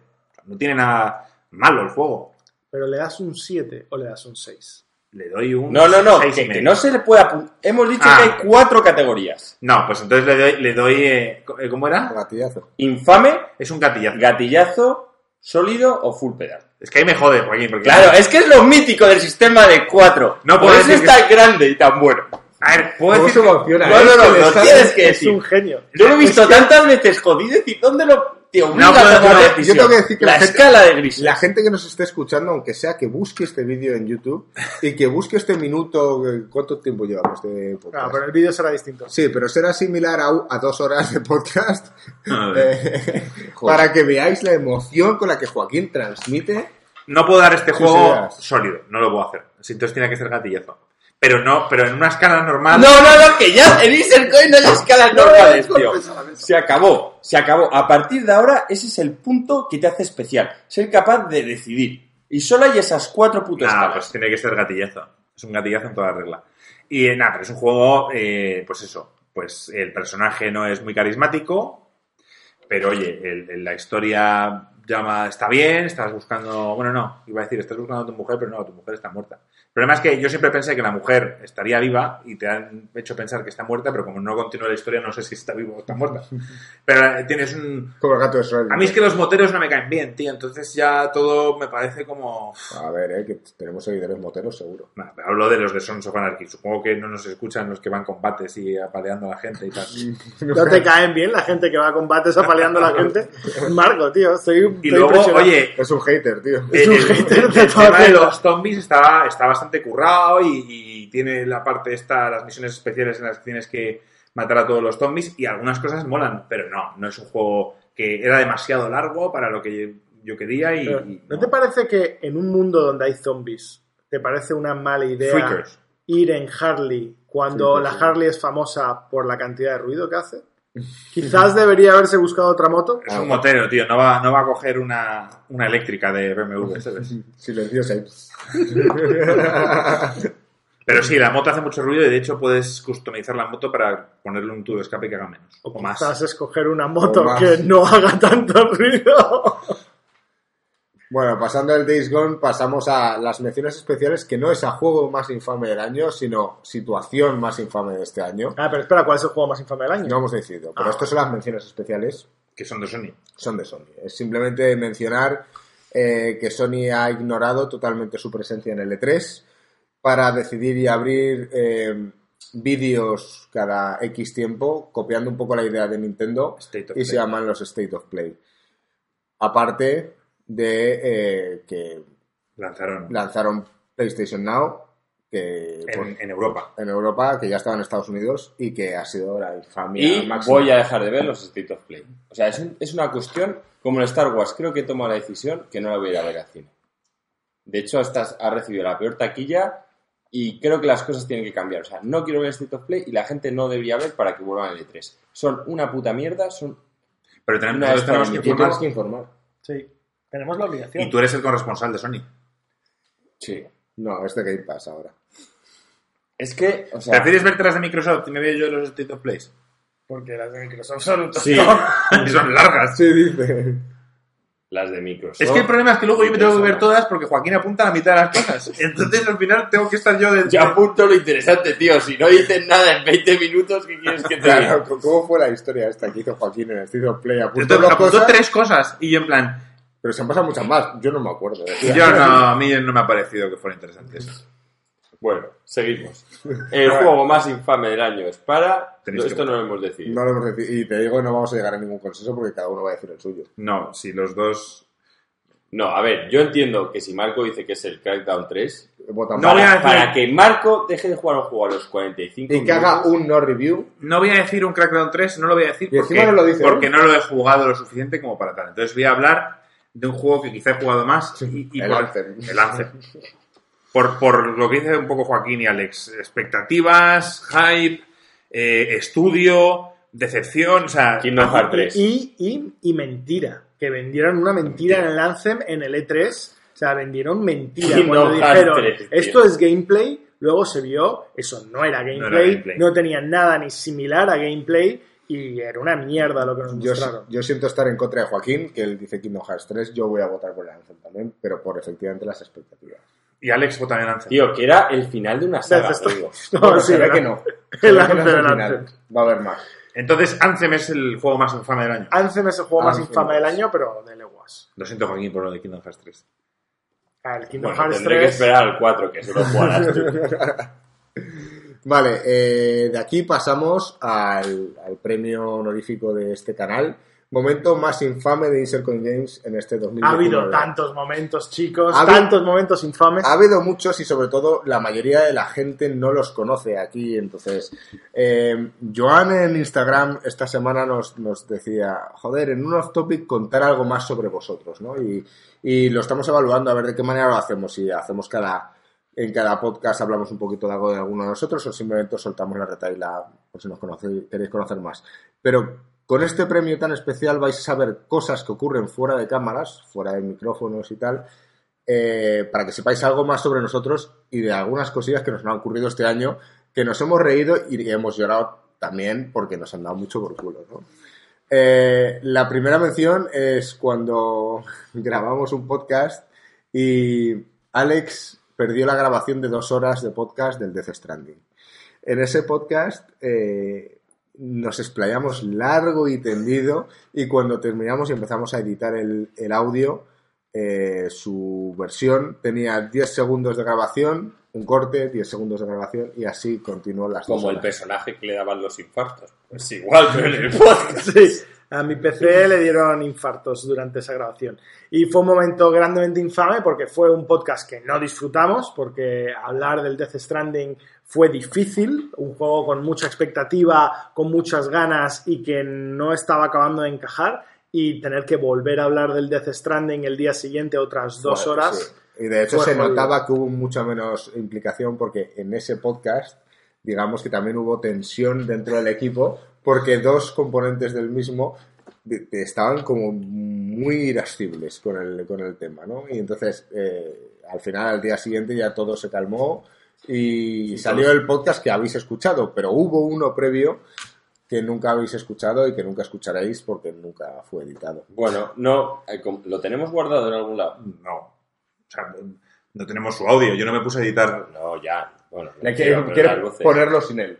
No, bueno, si alguna vez hacemos lo del Patreon y alguno da tal, se le da el, el podcast inédito a falta de los 10 segundos de Alex cada tal. Y además exclusivo, solo lo tienen. Qué usurero, queriendo cobrar. Cobrando una mierda que no se oye bien. Pareces EA, tío. Sí, micropagos. No, no les van mal. Bueno, eh, como segunda mención honorífica a los momentos más infames, es algo que viene ocurriendo todos los años, pero tenemos que decirlo, y es que Marco eh, sigue intentándonos vender todo lo que puede y más. Como decimos aquí, defiende lo indefendible y vende lo invendible. A ver, yo, yo os dije, o sea, o sea, este año, si hablamos de este año, ¿qué os he vendido? A mí, Marco me ha vendido este año el Sekiro, que ha sido una revelación. Me ha vendido el Luigi's Mansion, que me ha gustado. Puedes criticarlo si quieres. No, no, me ha gustado, me ha gustado. No le he dado suficiente tiempo, pero es que el Sekiro me está atrapando. Pero hay otras cosas que ha vendido. Bueno, el God of War ha sido 10. Ese sí que lo ha acabado y ha sido un 10. No, es que es fácil aconsejar esos juegos porque... Sí, esos no, se, no cuentan. No, Pero bueno, hay que conocer a Alex. Quizá yo el God of War se lo vendo a mi amigo Litos y me lo tira a la cara. Porque sabe... pero- como hizo con el Red Dead No, no, el Red Dead me llamó y me dijo, compro el Red Dead. Y dije, no lo hagas. y lo compró. Y me compró. Qué raro que Marco aconseje una no compra, ¿eh? El Kingdom Hearts 3. A mí. Kingdom Hearts 3, o sea, yo creo que yo no vendí tanto Kingdom Hearts 3. O sea, Joaquín tenía intención de comprarlo. Marco, te rebajaron el viaje a Disney, tío, no me jodas. Descuento especial. Yo el Kingdom Hearts 3 no tengo recuerdo de, de- de conversaciones con Joaquín, de tío, Joaquín, porque va a ser la hostia, porque está el mundo de enredados. O sea, yo no he tenido esa conversación contigo. Sin embargo, yo sí tengo ese recuerdo. No sé, tampoco ha sido un año en el que se ha vendido muchas cosas. Sí, quizás no tantas. La cuestión es que, eh, bueno, ya... La Switch, os he vendido la Switch, eso sí. a ti Es verdad, has vendido la Switch. Sí, sí. Y ha sido. Ha sido un punto. Sí, ¿no? sí, pero es verdad. Quizás este año no ha sido tan malo. Quizás porque nos reímos mucho con el tema de ponerle la chapita de MediaMark y la gorra. Y porque haremos el año pasado fue peor. Sí, es que cada año también es cierto que vamos aprendiendo un poco más los demás. En la escuela menos. Claro, yo por ejemplo no compré el Anthem. Ya algo me olía. Bueno, lo reservó, luego, luego técnicamente lo iba a Tío, comprar. no lo reservó. Sí lo reservé. ¿Dónde? En Steam, creo. Lo pagaste y luego lo no recuerdo cómo era, pero sí, lo tenía ahí y decía, no, tu tarjeta no funcionó o algo así, o no tiene fondos. y entonces dije, pues, pues, no, la- pues no lo pago ya, ya que estoy. Eh, el momento más infame en tercer lugar es lo que Marco ha denominado Joaquín es la estrella. Esto queremos remarcar que, que Joaquín se siente... Lo, lo hemos dicho muchas veces, ¿no? No le deis agua al gremlin después de las 12. No- y no le deis ánimos a no- Joaquín no le en deis- ningún momento. Joder, ¿Recordáis aquel podcast que le leí en directo un Bueno, comentario? cuando se vino arriba, yo estaba, yo lo escuché. Tú lo escuchaste, que se vino arriba y no sé qué dijo, los bolsos, fue ese, ¿no? Sí, sí, sí. Sí. O espectacular. Joaquín ya tiene suficiente ego Eso como es. para no necesitar más ánimos. Eso es, entonces no le deis más alas. Entonces, eh, ya se siente el estrella, ¿no? En primer lugar, los vídeos ya han quedado en un segundo lugar. O sea, esto, este podcast lo estamos grabando y saldrá en YouTube, pero para Joaquín, YouTube ya no existe. Lo único es el podcast. Y él, como estrella, siempre llega, se sienta en la mesa y dice, bueno, ¿de qué hablamos? Y no, se, y no se da cuenta que, que hay que buscar noticias, que hay que tener una estructura de cómo hacer las cosas. Mentira, yo apunto las cosas. Bueno, sí. Las que él quiere. Él es la estrella. Apunta las cosas, los que podéis estáis viendo en YouTube, esto es lo que apunta el cabrón. Sí, y además no de cuánto es esto. Encima, Es lo de estar. iba a decir, quizás esta es mi letra, pero no, es de Joaquín. Y mira, mira, yo apunto cosas. Mira, No, lo- lo de lo que he apuntado para hoy. Lo voy a apuntar en el documento hoy. Pero vamos, es una persona que, que, que viene y dice que hablamos hoy. Y nada, y espera que, que, bueno, pues que los que nosotros, tío, sus minions, hagamos el trabajo. De hecho, el momento más infame no lo vamos a votar nosotros, lo va a votar el público. Venga, me parece bien. Claro, pero hay cosas que ellos no han sentido, como lo de que... Bueno, pero lo, está- Bueno, pero- lo votáis. pero lo estamos traduciendo nosotros y ellos podrán decir, oye, pues sí o no. Y ya a mitad de lista vamos a mencionar todos los sitios donde lo podéis hacer. Como ya sabéis, en Twitter tienes pregunta ICG o Bueno, pues- aquí no hace falta poner pregunta CG, aquí hace falta Sí, pero hay que tener un hashtag Hay que único. tener un O nos hashtag. crea, crea un hashtag para esto. No, no se creéis, seguís creando hashtags, cabrones. Usad pregunta y CG. yo crearía el hashtag, Momento más infame de Insert Coin Games es cambiar de hashtag cada podcast. yo haría un hashtag nuevo que se llamase anima a Alex a cambiar de hashtag. Yo creo que la gente no escribe porque no entiende qué hashtag tiene que poner. Sim- Exacto. simplemente Exacto. hacernos una mención. Exacto, con poner at. Hashtag premios ICG. Con etiquetarnos vale, o sea, nos van a avisar, tío, no es que tengamos 500 Vale, notificaciones. lo sabéis, lo podéis hacer tanto en, en Twitter eh, como en Instagram, como lo ha hecho Joan esta semana. Como en Discord Discord, que lo hace todo el mundo, en y en, YouTube, en comentarios de YouTube. en los comentarios en YouTube, en los comentarios en iBox, en, en Wallapop, si queréis también. y, y por Globo. Y por Globo. Patrocinado por Death Stranding y sus repartos. Em, el siguiente momento más infame fue cuando Marco y yo no estábamos en un podcast y Alex presentó y él, tal cual, o sea, el full pedal diciendo, bueno, pues estamos aquí todos los del equipo y solo estaban él y Joaquín. Y, pa- y parecía encantado además, como diciendo, oye, estamos tú y yo aquí y tal. Mano tal". a mano. Y yo, os he olvidado de saludarnos, tío. Es, es que hacer un podcast y no mencionar a la gente que falta, es que yo lo iba a hacer, en mi defensa diré que yo lo iba a hacer, pero claro, Joaquín, en cuanto le das un poco la palabra, Ya. brinca y ya me costó volver, pero no no. hemos apuntado esa. Joder, es verdad. Deberíais poner todos siempre, aparte de pregunta ICG, el hashtag Red Bull. Y en plan, os agradecemos a vuestros mejores youtubers. Joaquín, tío, idea malísima, tío. No dices a la gente, ya es complicado que pongan pregunta ICG como para encima pon etiqueten a Red De Bull. hecho, yo seguiría diciendo ASCII CG, pero no me dejan. No, no, ya no se puede cambiar. Pregunta ICG. Yo habría puesto solo ICG. No lo hemos nombrado, pero lo deberíamos meterlo de Joaquín, tío. Y, y que se explaya. Sí, o sea, a Joaquín, cuando, si os fijáis, cuando se le cuando Gringo empieza el podcast y saluda a la gente, pregunta, dice, ¿qué tal, Marco? Y yo, muy bien, aquí, pasando calor, ya está. Alex, ¿qué tal? Muy bien, Gringo, muy bien, muy bien. Una semana dura, pero bien. Tal. Y llega Joaquín, ¿qué tal, Joaquín? ¿Y qué hace Joaquín? Pues nada, he estado aquí jugando, he estado jugando al Days Gone, menuda puta mierda, con la moto, no Porque sé el qué. sistema de combate resulta que tú... Pero, Joaquín, eso es para más tarde, tío. Y hay veces que le saludas a él primero, y entonces nosotros tres, o sea, nosotros, Alex y yo estamos callados, en plan, cinco minutos. Yo creo que de esto sale, nunca saludes primero a Joaquín.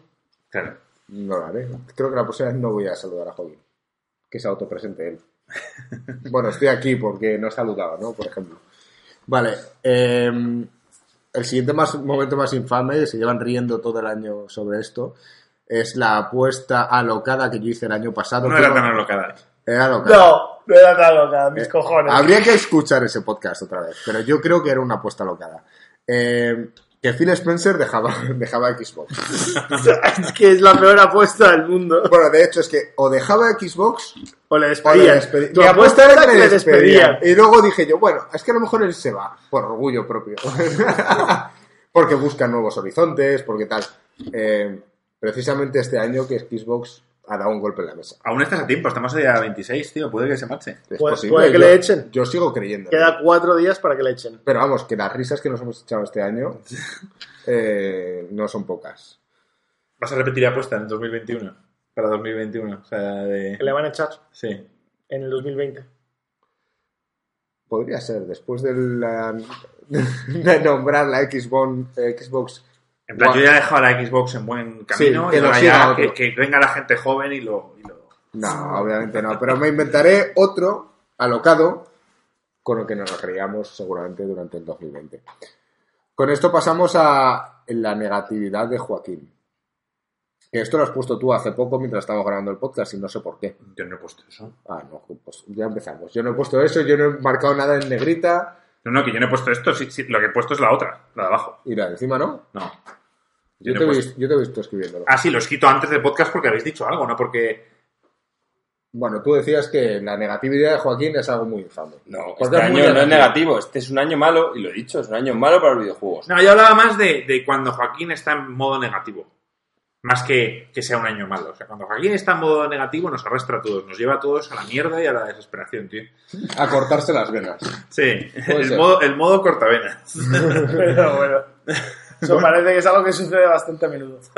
Sí. Entonces, cuando Joaquín está en ese estado, Joaquín, vamos a grabar. No, no me apetece. No hay vídeo, no hay nada. Vamos a morirnos todos. No hay Joaquín Dead ni siquiera. No hay Joaquín Dead. Marco, YouTube ya no hace falta, tío. Podcast y ya está. Y, yo- y entonces yo me discuto más con Me he ido a ver la pelea del Joker y me quiero cortar las venas. Gringo es, el, Gringo es el, el mediador en esto, pero Joaquín suele ser en plan depresivo total. Y, y lo que ocurre es que Joaquín oscila mucho en esa parte de depresión y la parte de excitación máxima cuando saca algo que, que es cosecha suya, ¿no? Como Claro. la escala de, de votación o... La escala de votación es increíble. Es que luego os tendría que hablar de una app, que no vamos a hablar aquí, pero Es que esa escala cualquiera que esté viendo el vídeo veía a Joaquín, que es, mientras estábamos diciendo que tal, estaba así total y he dicho escala de votación y ha dicho, escala de votación es lo más. Entonces, es como un cambio de chip completo.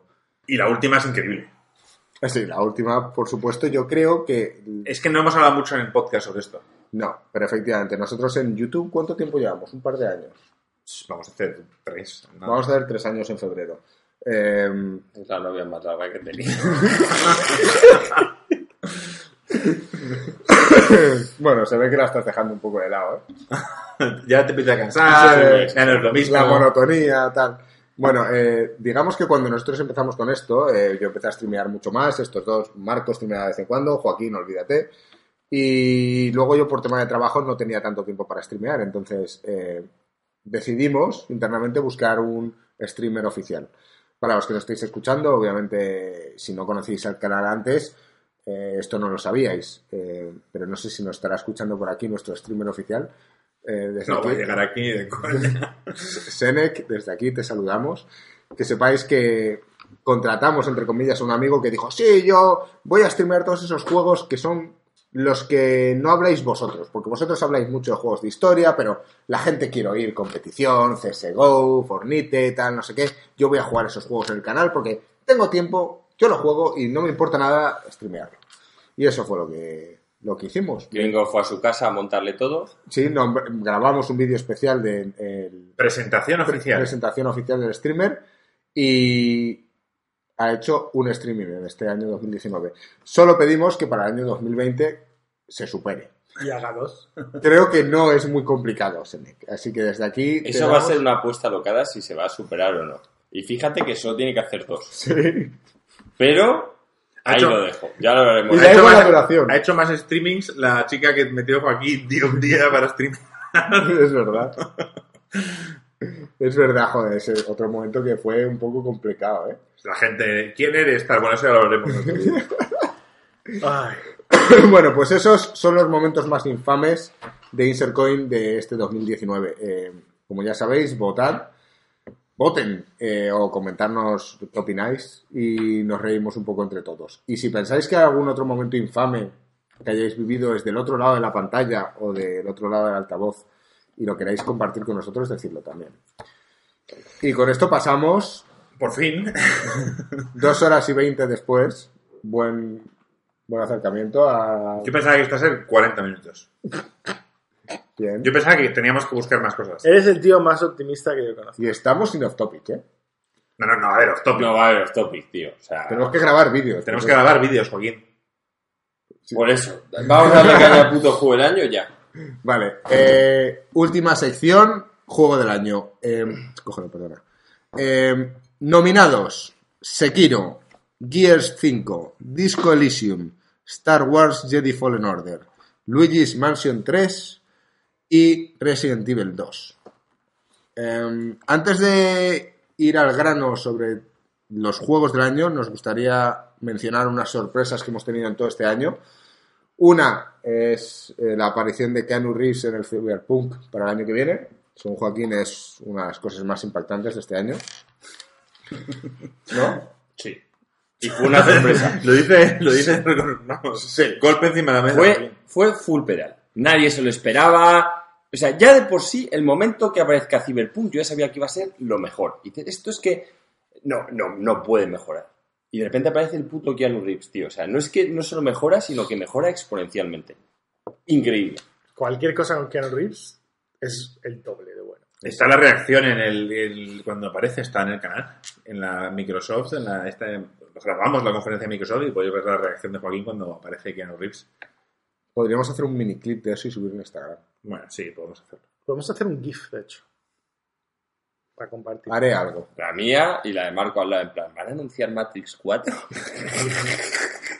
Bueno, y por mi parte, mencionar que cuando hace un mes o así, eh, nosotros hace un año publicamos un vídeo riéndonos del Farming Simulator. Qué riéndonos, yo me estaba riendo, tío. Bueno, no nos reíamos, pero Marco sí. Y entonces queríamos comentar un poco de parodia, eh, pues si deberías comprar el Farming Simulator o no. Y entonces hubo una señora que opinó que, que ya estaba encantada porque su hijo jugaba o ella jugaba, ya no me acuerdo, y que, que- que le había ayudado mucho a elegir si un tractor era mejor que otro. Bueno, total. Que hace un mes alguien escribió en ese mismo vídeo diciendo, oye, no os ríais mucho que hay canales de competición y sports del Farming Simulator. Y en uno de estos ratos que yo estaba en el aeropuerto aburrido, Es que me he imaginado al típico reportero, joder, ¿sabes? En plan, ¿qui- ¿quién va más rápido con el tractor? ¿Quién está recolectando más tal? No sé, me imagino No, muchas no, es que flipas. Yo eh, primero me metí. Los vídeos están en alemán, ¿vale? Porque esto al parecer es una tendencia muy fuerte en Alemania. Ya sabes por qué son la economía del país. Entonces, eh, flipas. Hay un montón de vídeos de 4 o 5 horas de competiciones de dos equipos que son todos críos. Y entonces eh, las- ves como los dos equipos lo que tienen que hacer es recolectar trigo y colocarlo en un camión. Eso es lo único que tienen que hacer. Y así tres horas. Y en tiempos de tres minutos, obviamente el tiempo más bajo es el que gana. Y claro, los tíos, no, porque este está utilizando el tractor Deere, porque el no sé qué comprado en, Suecia es muchísimo mejor y es mucho más rápido y versátil y tal. Y digo, oh, mira de qué manera está cogiendo el trigo lo está colocando. Los reporteros, además, totalmente emocionados. Para mí, una de las sorpresas de este año es ver que, evidentemente, existe un eSports de esto, que la gente está tan volcada y que la gente está súper enganchada. De hecho, tiene muchísimos más seguidores y suscriptores que nosotros. Competitive Claro. Farming Simulator. No es muy difícil. Eh, de todos modos, eh, yo creo que el Farming Simulator nos hemos reído demasiado y quizás habría que darle una oportunidad. Hay que dar una oportunidad al A ver, yo lo tengo en Stadia regalado. Resolución ¿En serio? para Sí. el 2020. Hacernos pros en el Farming Simulator. No, pero yo sí que haría un algo. O sea, haríamos un, un cooperativo.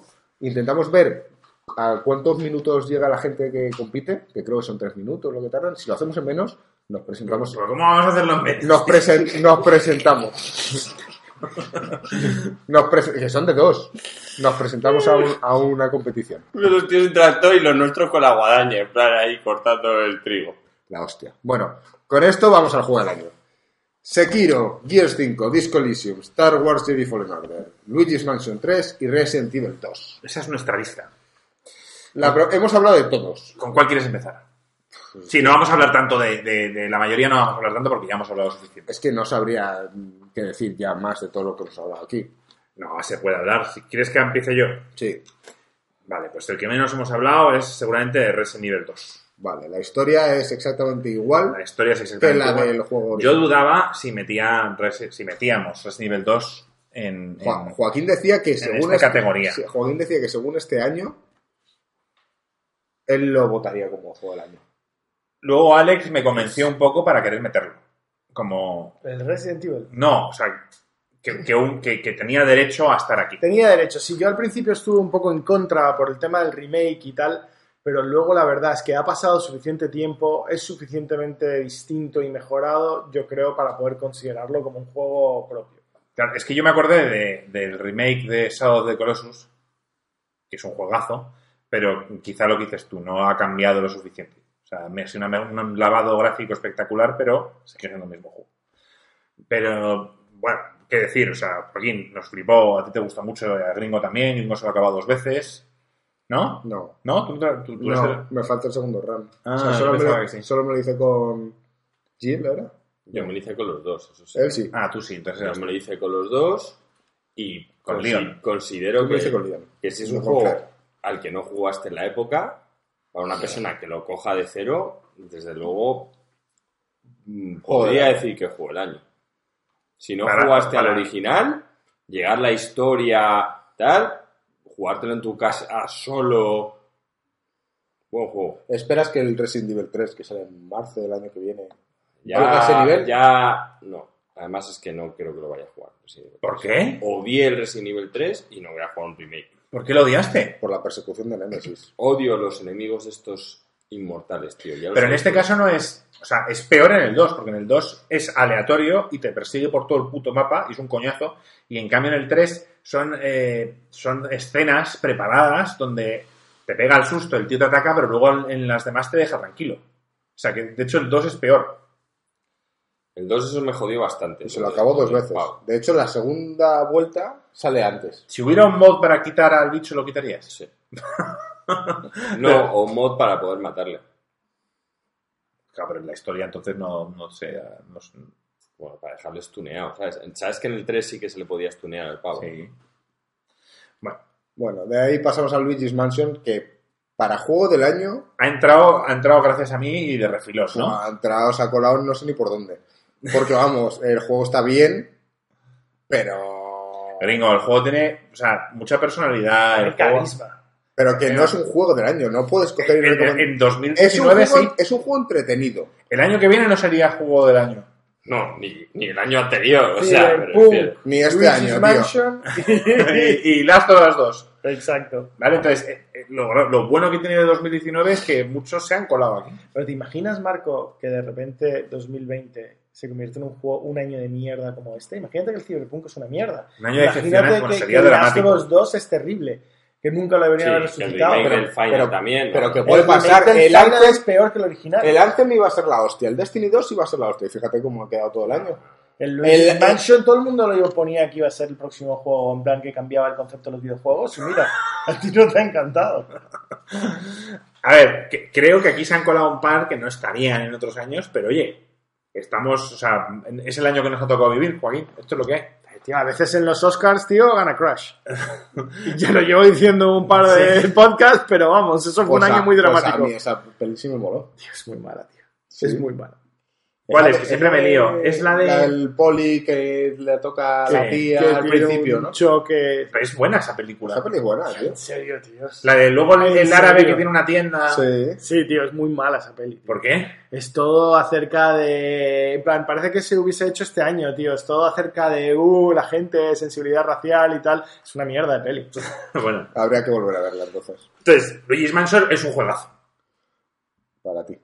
No, es, un, es un muy buen juego, es un juego entretenido. Es un buen juego, es entretenido. Es un juego muy Pero pulido. no lo veo como. O sea, tú me lo intentas comparar con el juego de War del año pasado y ni a la, ni a Claro. la suela de los No, zapatos. claro, y el padrino no se puede comparar con. ¿Qué es? Marco cuatro escalas. ¿Qué es el Luigi's Mansion? Es Para un juego sólido. Es un juego sólido. Te lo compro. Sólido te lo compro. No- Nadie va a jugar al puto Luigi's Mansion y va a ir al GameStop para devolverlo. No. Eh, Horas después. ¿No que crees te lo compro.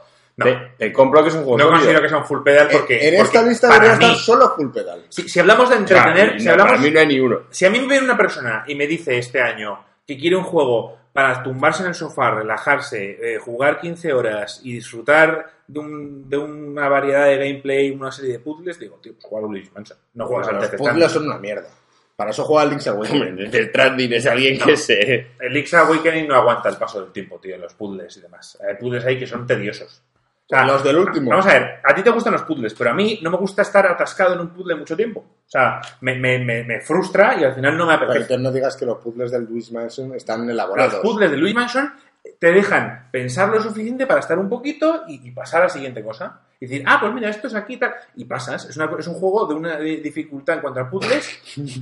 Es un juego que simios inteligentes o sea, han podido pasar. Y ya está, es así. O sea, hay- no todos los juegos tienen que tener. Si quieres jugar a un juego de puzzles bueno este año, juega al Baba Is You. ¿Sabes? Juega eso o al Outer Wilds y ahí sí te explayas. Pero no todos los juegos. O sea, no hay nada más frustrante que cuando un juego tiene mucho que ofrecerte, estar atascado en un puto puzzle. Como Zoras. Como Zoras, que no lo puzzle.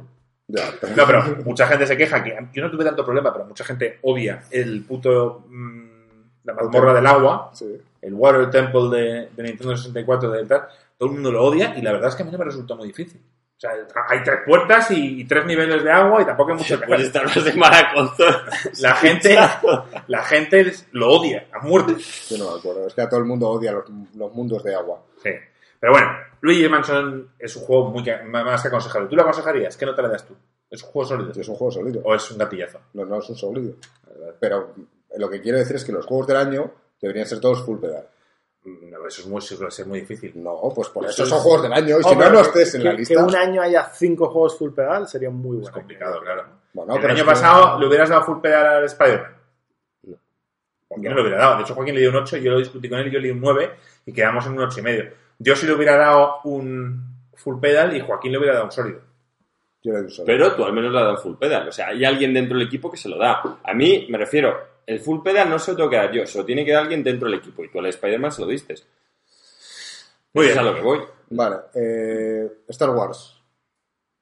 De nuevo, es- me parece un juego sólido.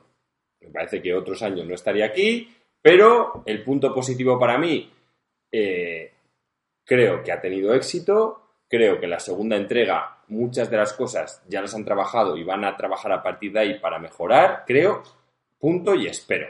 Como la siguiente entrega sea un pupurrí de tíos, compra este nuevo color de sable láser por tal cual, microtransacciones y tal, tipo EA, pues me cagaré en EA como siempre.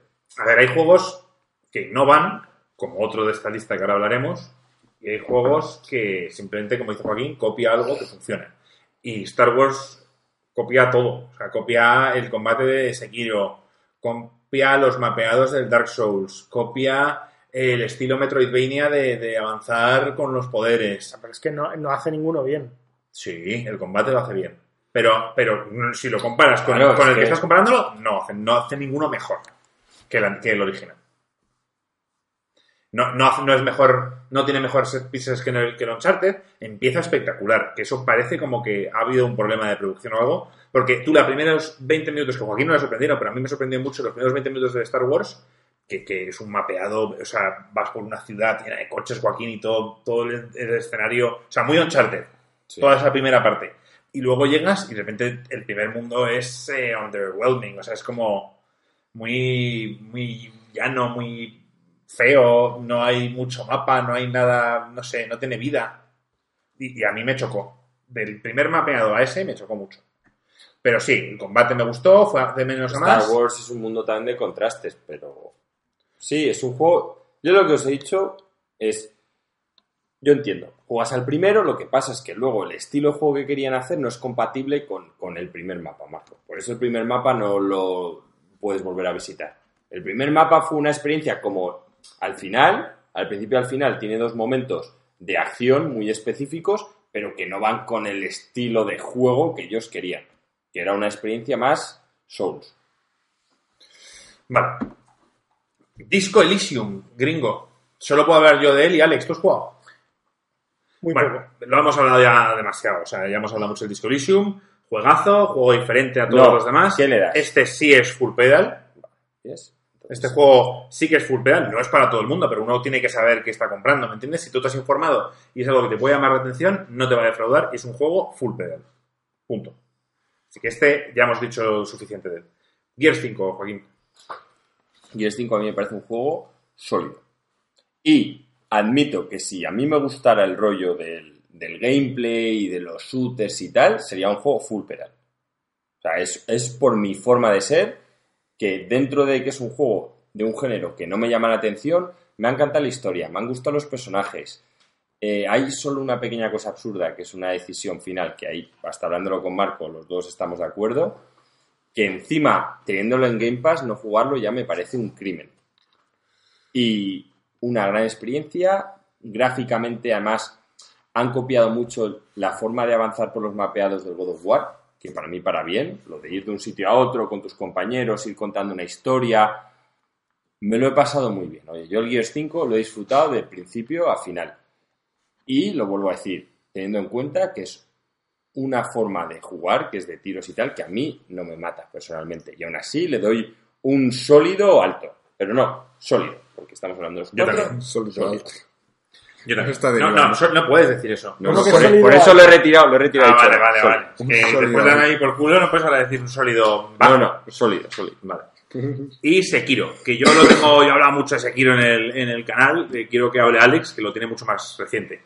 El Sekiro es un juegazo increíble. O sea, a mí la sensación de... O sea, el Sekiro tiene un par de cosas. Es mi primer juego de From Software, con lo cual es la primera vez que estoy viviendo esto.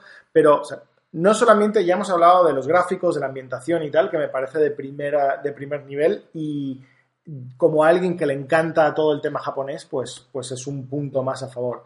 Pero ya simplemente el hecho de que hayan conseguido replicar en un juego lo que son las películas de samurái y de lucha de espadas, es que me parece increíble. O sea, la, la forma que, que tú estás que tú estás combatiendo con los enemigos con las espadas, la forma en que es distinto El choque un bloqueo, el choque de espadas y la forma que, que es distinto un bloqueo a un, a, una- a un parry, que no sé cómo se dirá en español, a un, a, a- a Parry, quitar- parry. sí, a un parry, eh, y, y cómo poco a poco el juego te va enseñando. O sea, yo cuando empecé, eh, no, por ejemplo, cuando veía a Marco jugar, no entendía en qué momento había sido un bloqueo y qué momento había sido un parry. A mí me parece que siempre la persona estaba parando con la espada. Cuando ya vas jugando, o sea, la fluidez que tiene el juego y la forma que te telegra que te, que te muestra qué está haciendo tu personaje en cada momento es increíble. Es increíble. A mí el concepto al principio me pareció muy raro, el de fastidiarle a alguien la postura, pero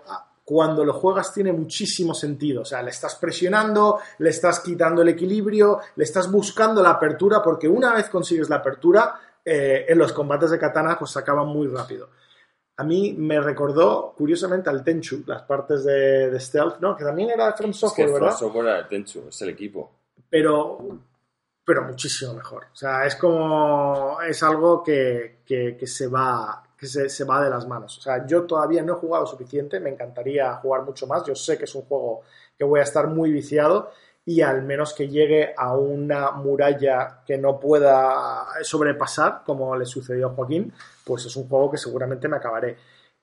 Me gusta mucho, que es algo que parece que es común de todos los juegos de From, que la progresión es tuya. O sea, es algo que, que vas aprendiendo a jugar. Tiene una salvedad. En From, o sea, en el Dark Souls, puedes subir de nivel. Puedes grindear y farmear. Mm, Tampoco creo que haya mucha diferencia. El que, el que es nefasto jugando no va a matar a un boss por ser nivel 200, creo yo, Joaquín. ¿Tú crees que sí? Eh, no, O sea, te va a tener que estar cientos de horas, pero vamos, puedes, puedes farmear.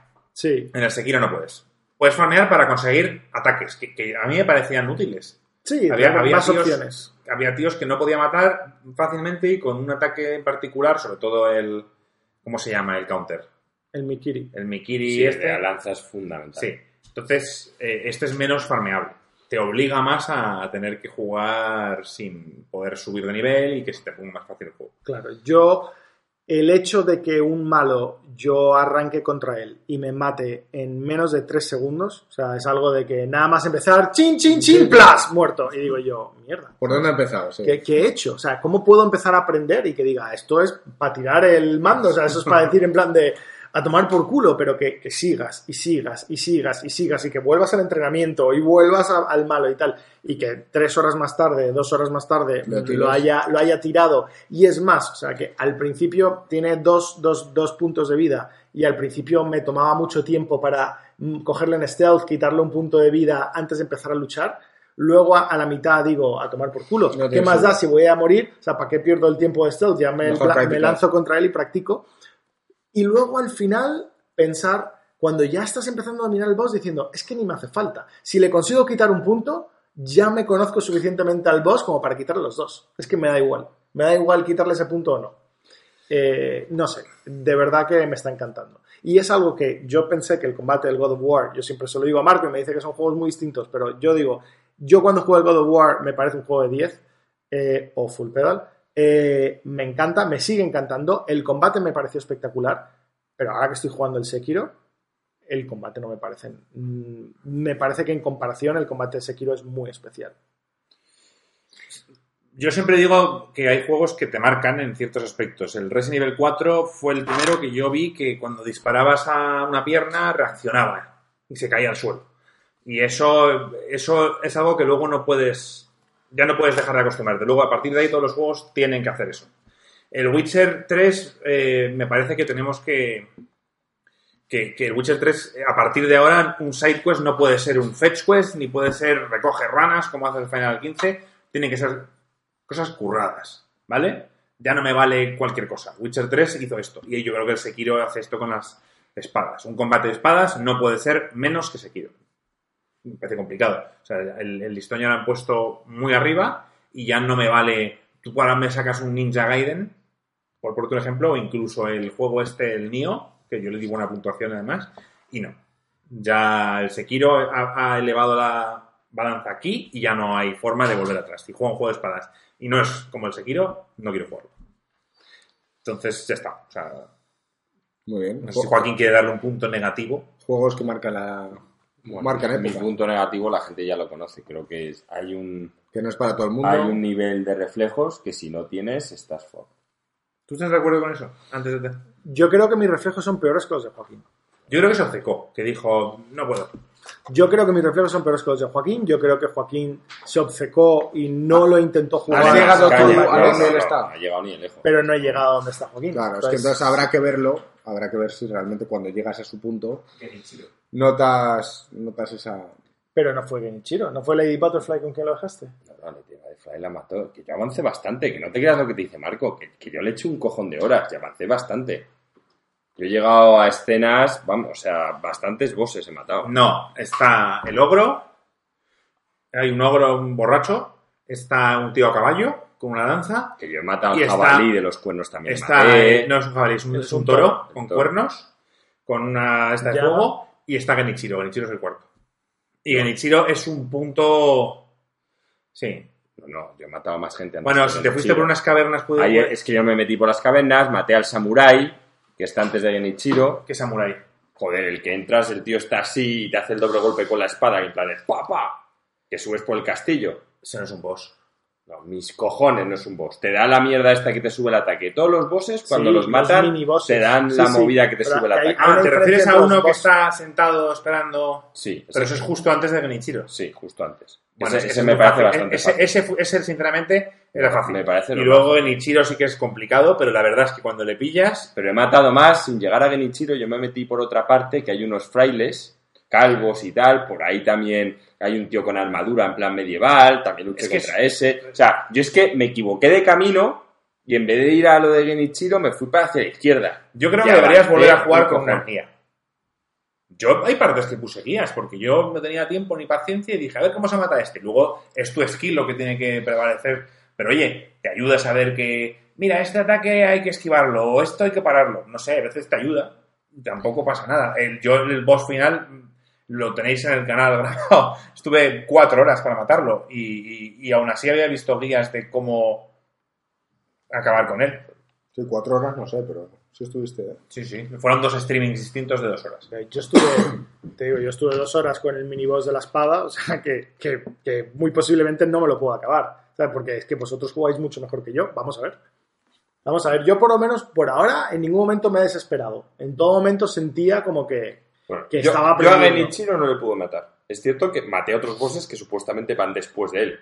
Y yo, le- yo la verdad es que llegué aquí a casa de Joaquín y le dije, yo, había, yo ya había sufrido lo de Genichiro, lo había sufrido, y llegó Joaquín, ah, ¿cómo es posible? y lo maté a la primera, tú lo viste.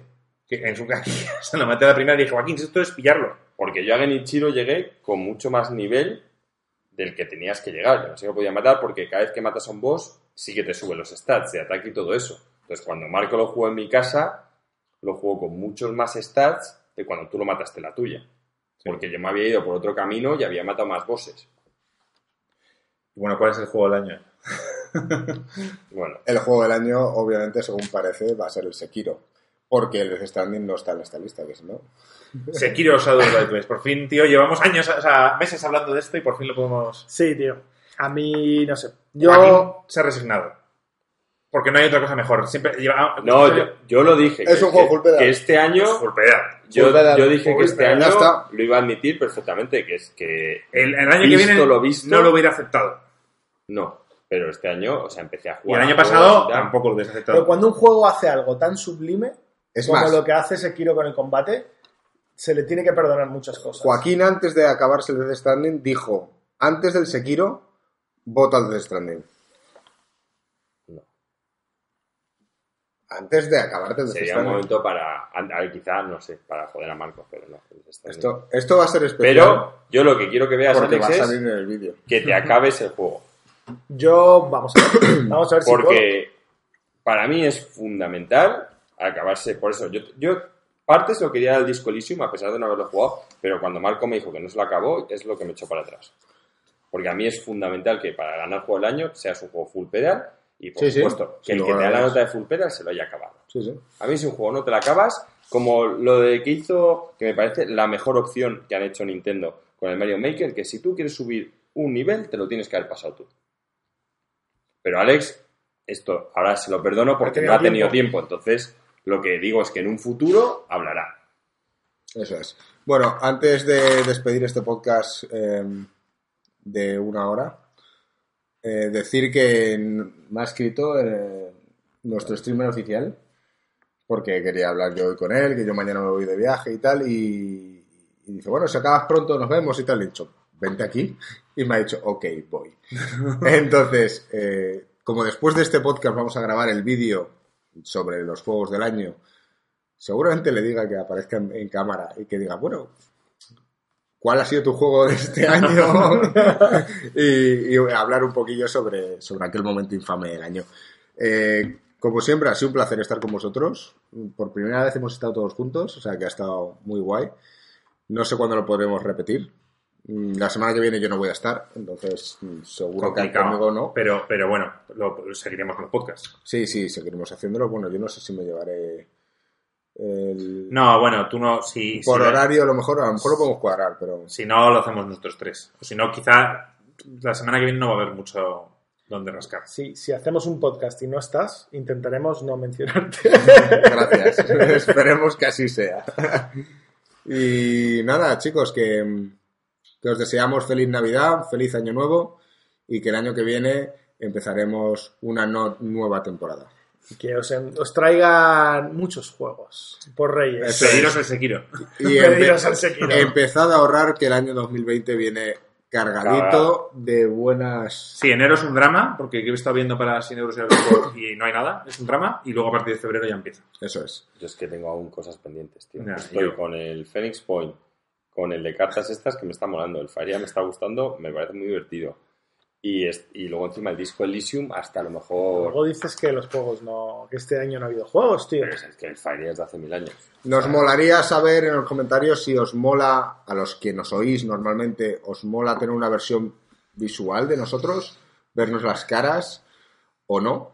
Nadie quiere vernos las caras. Bueno, hay gente que sí, tío. De hecho, hace poco subimos un podcast y la gente decía, joder, qué guay, echaba de menos vuestros podcasts largos, tal. Pues, pues aquí tenéis uno más. Y bueno, decirnos lo que opináis. Ya sabéis que estamos abiertos a escuchar cualquier tipo de crítica, opinión. Y Vamos Y a hacer mejora. el reboot de los Cuatro Fantásticos. Yo soy la roca, entiendo.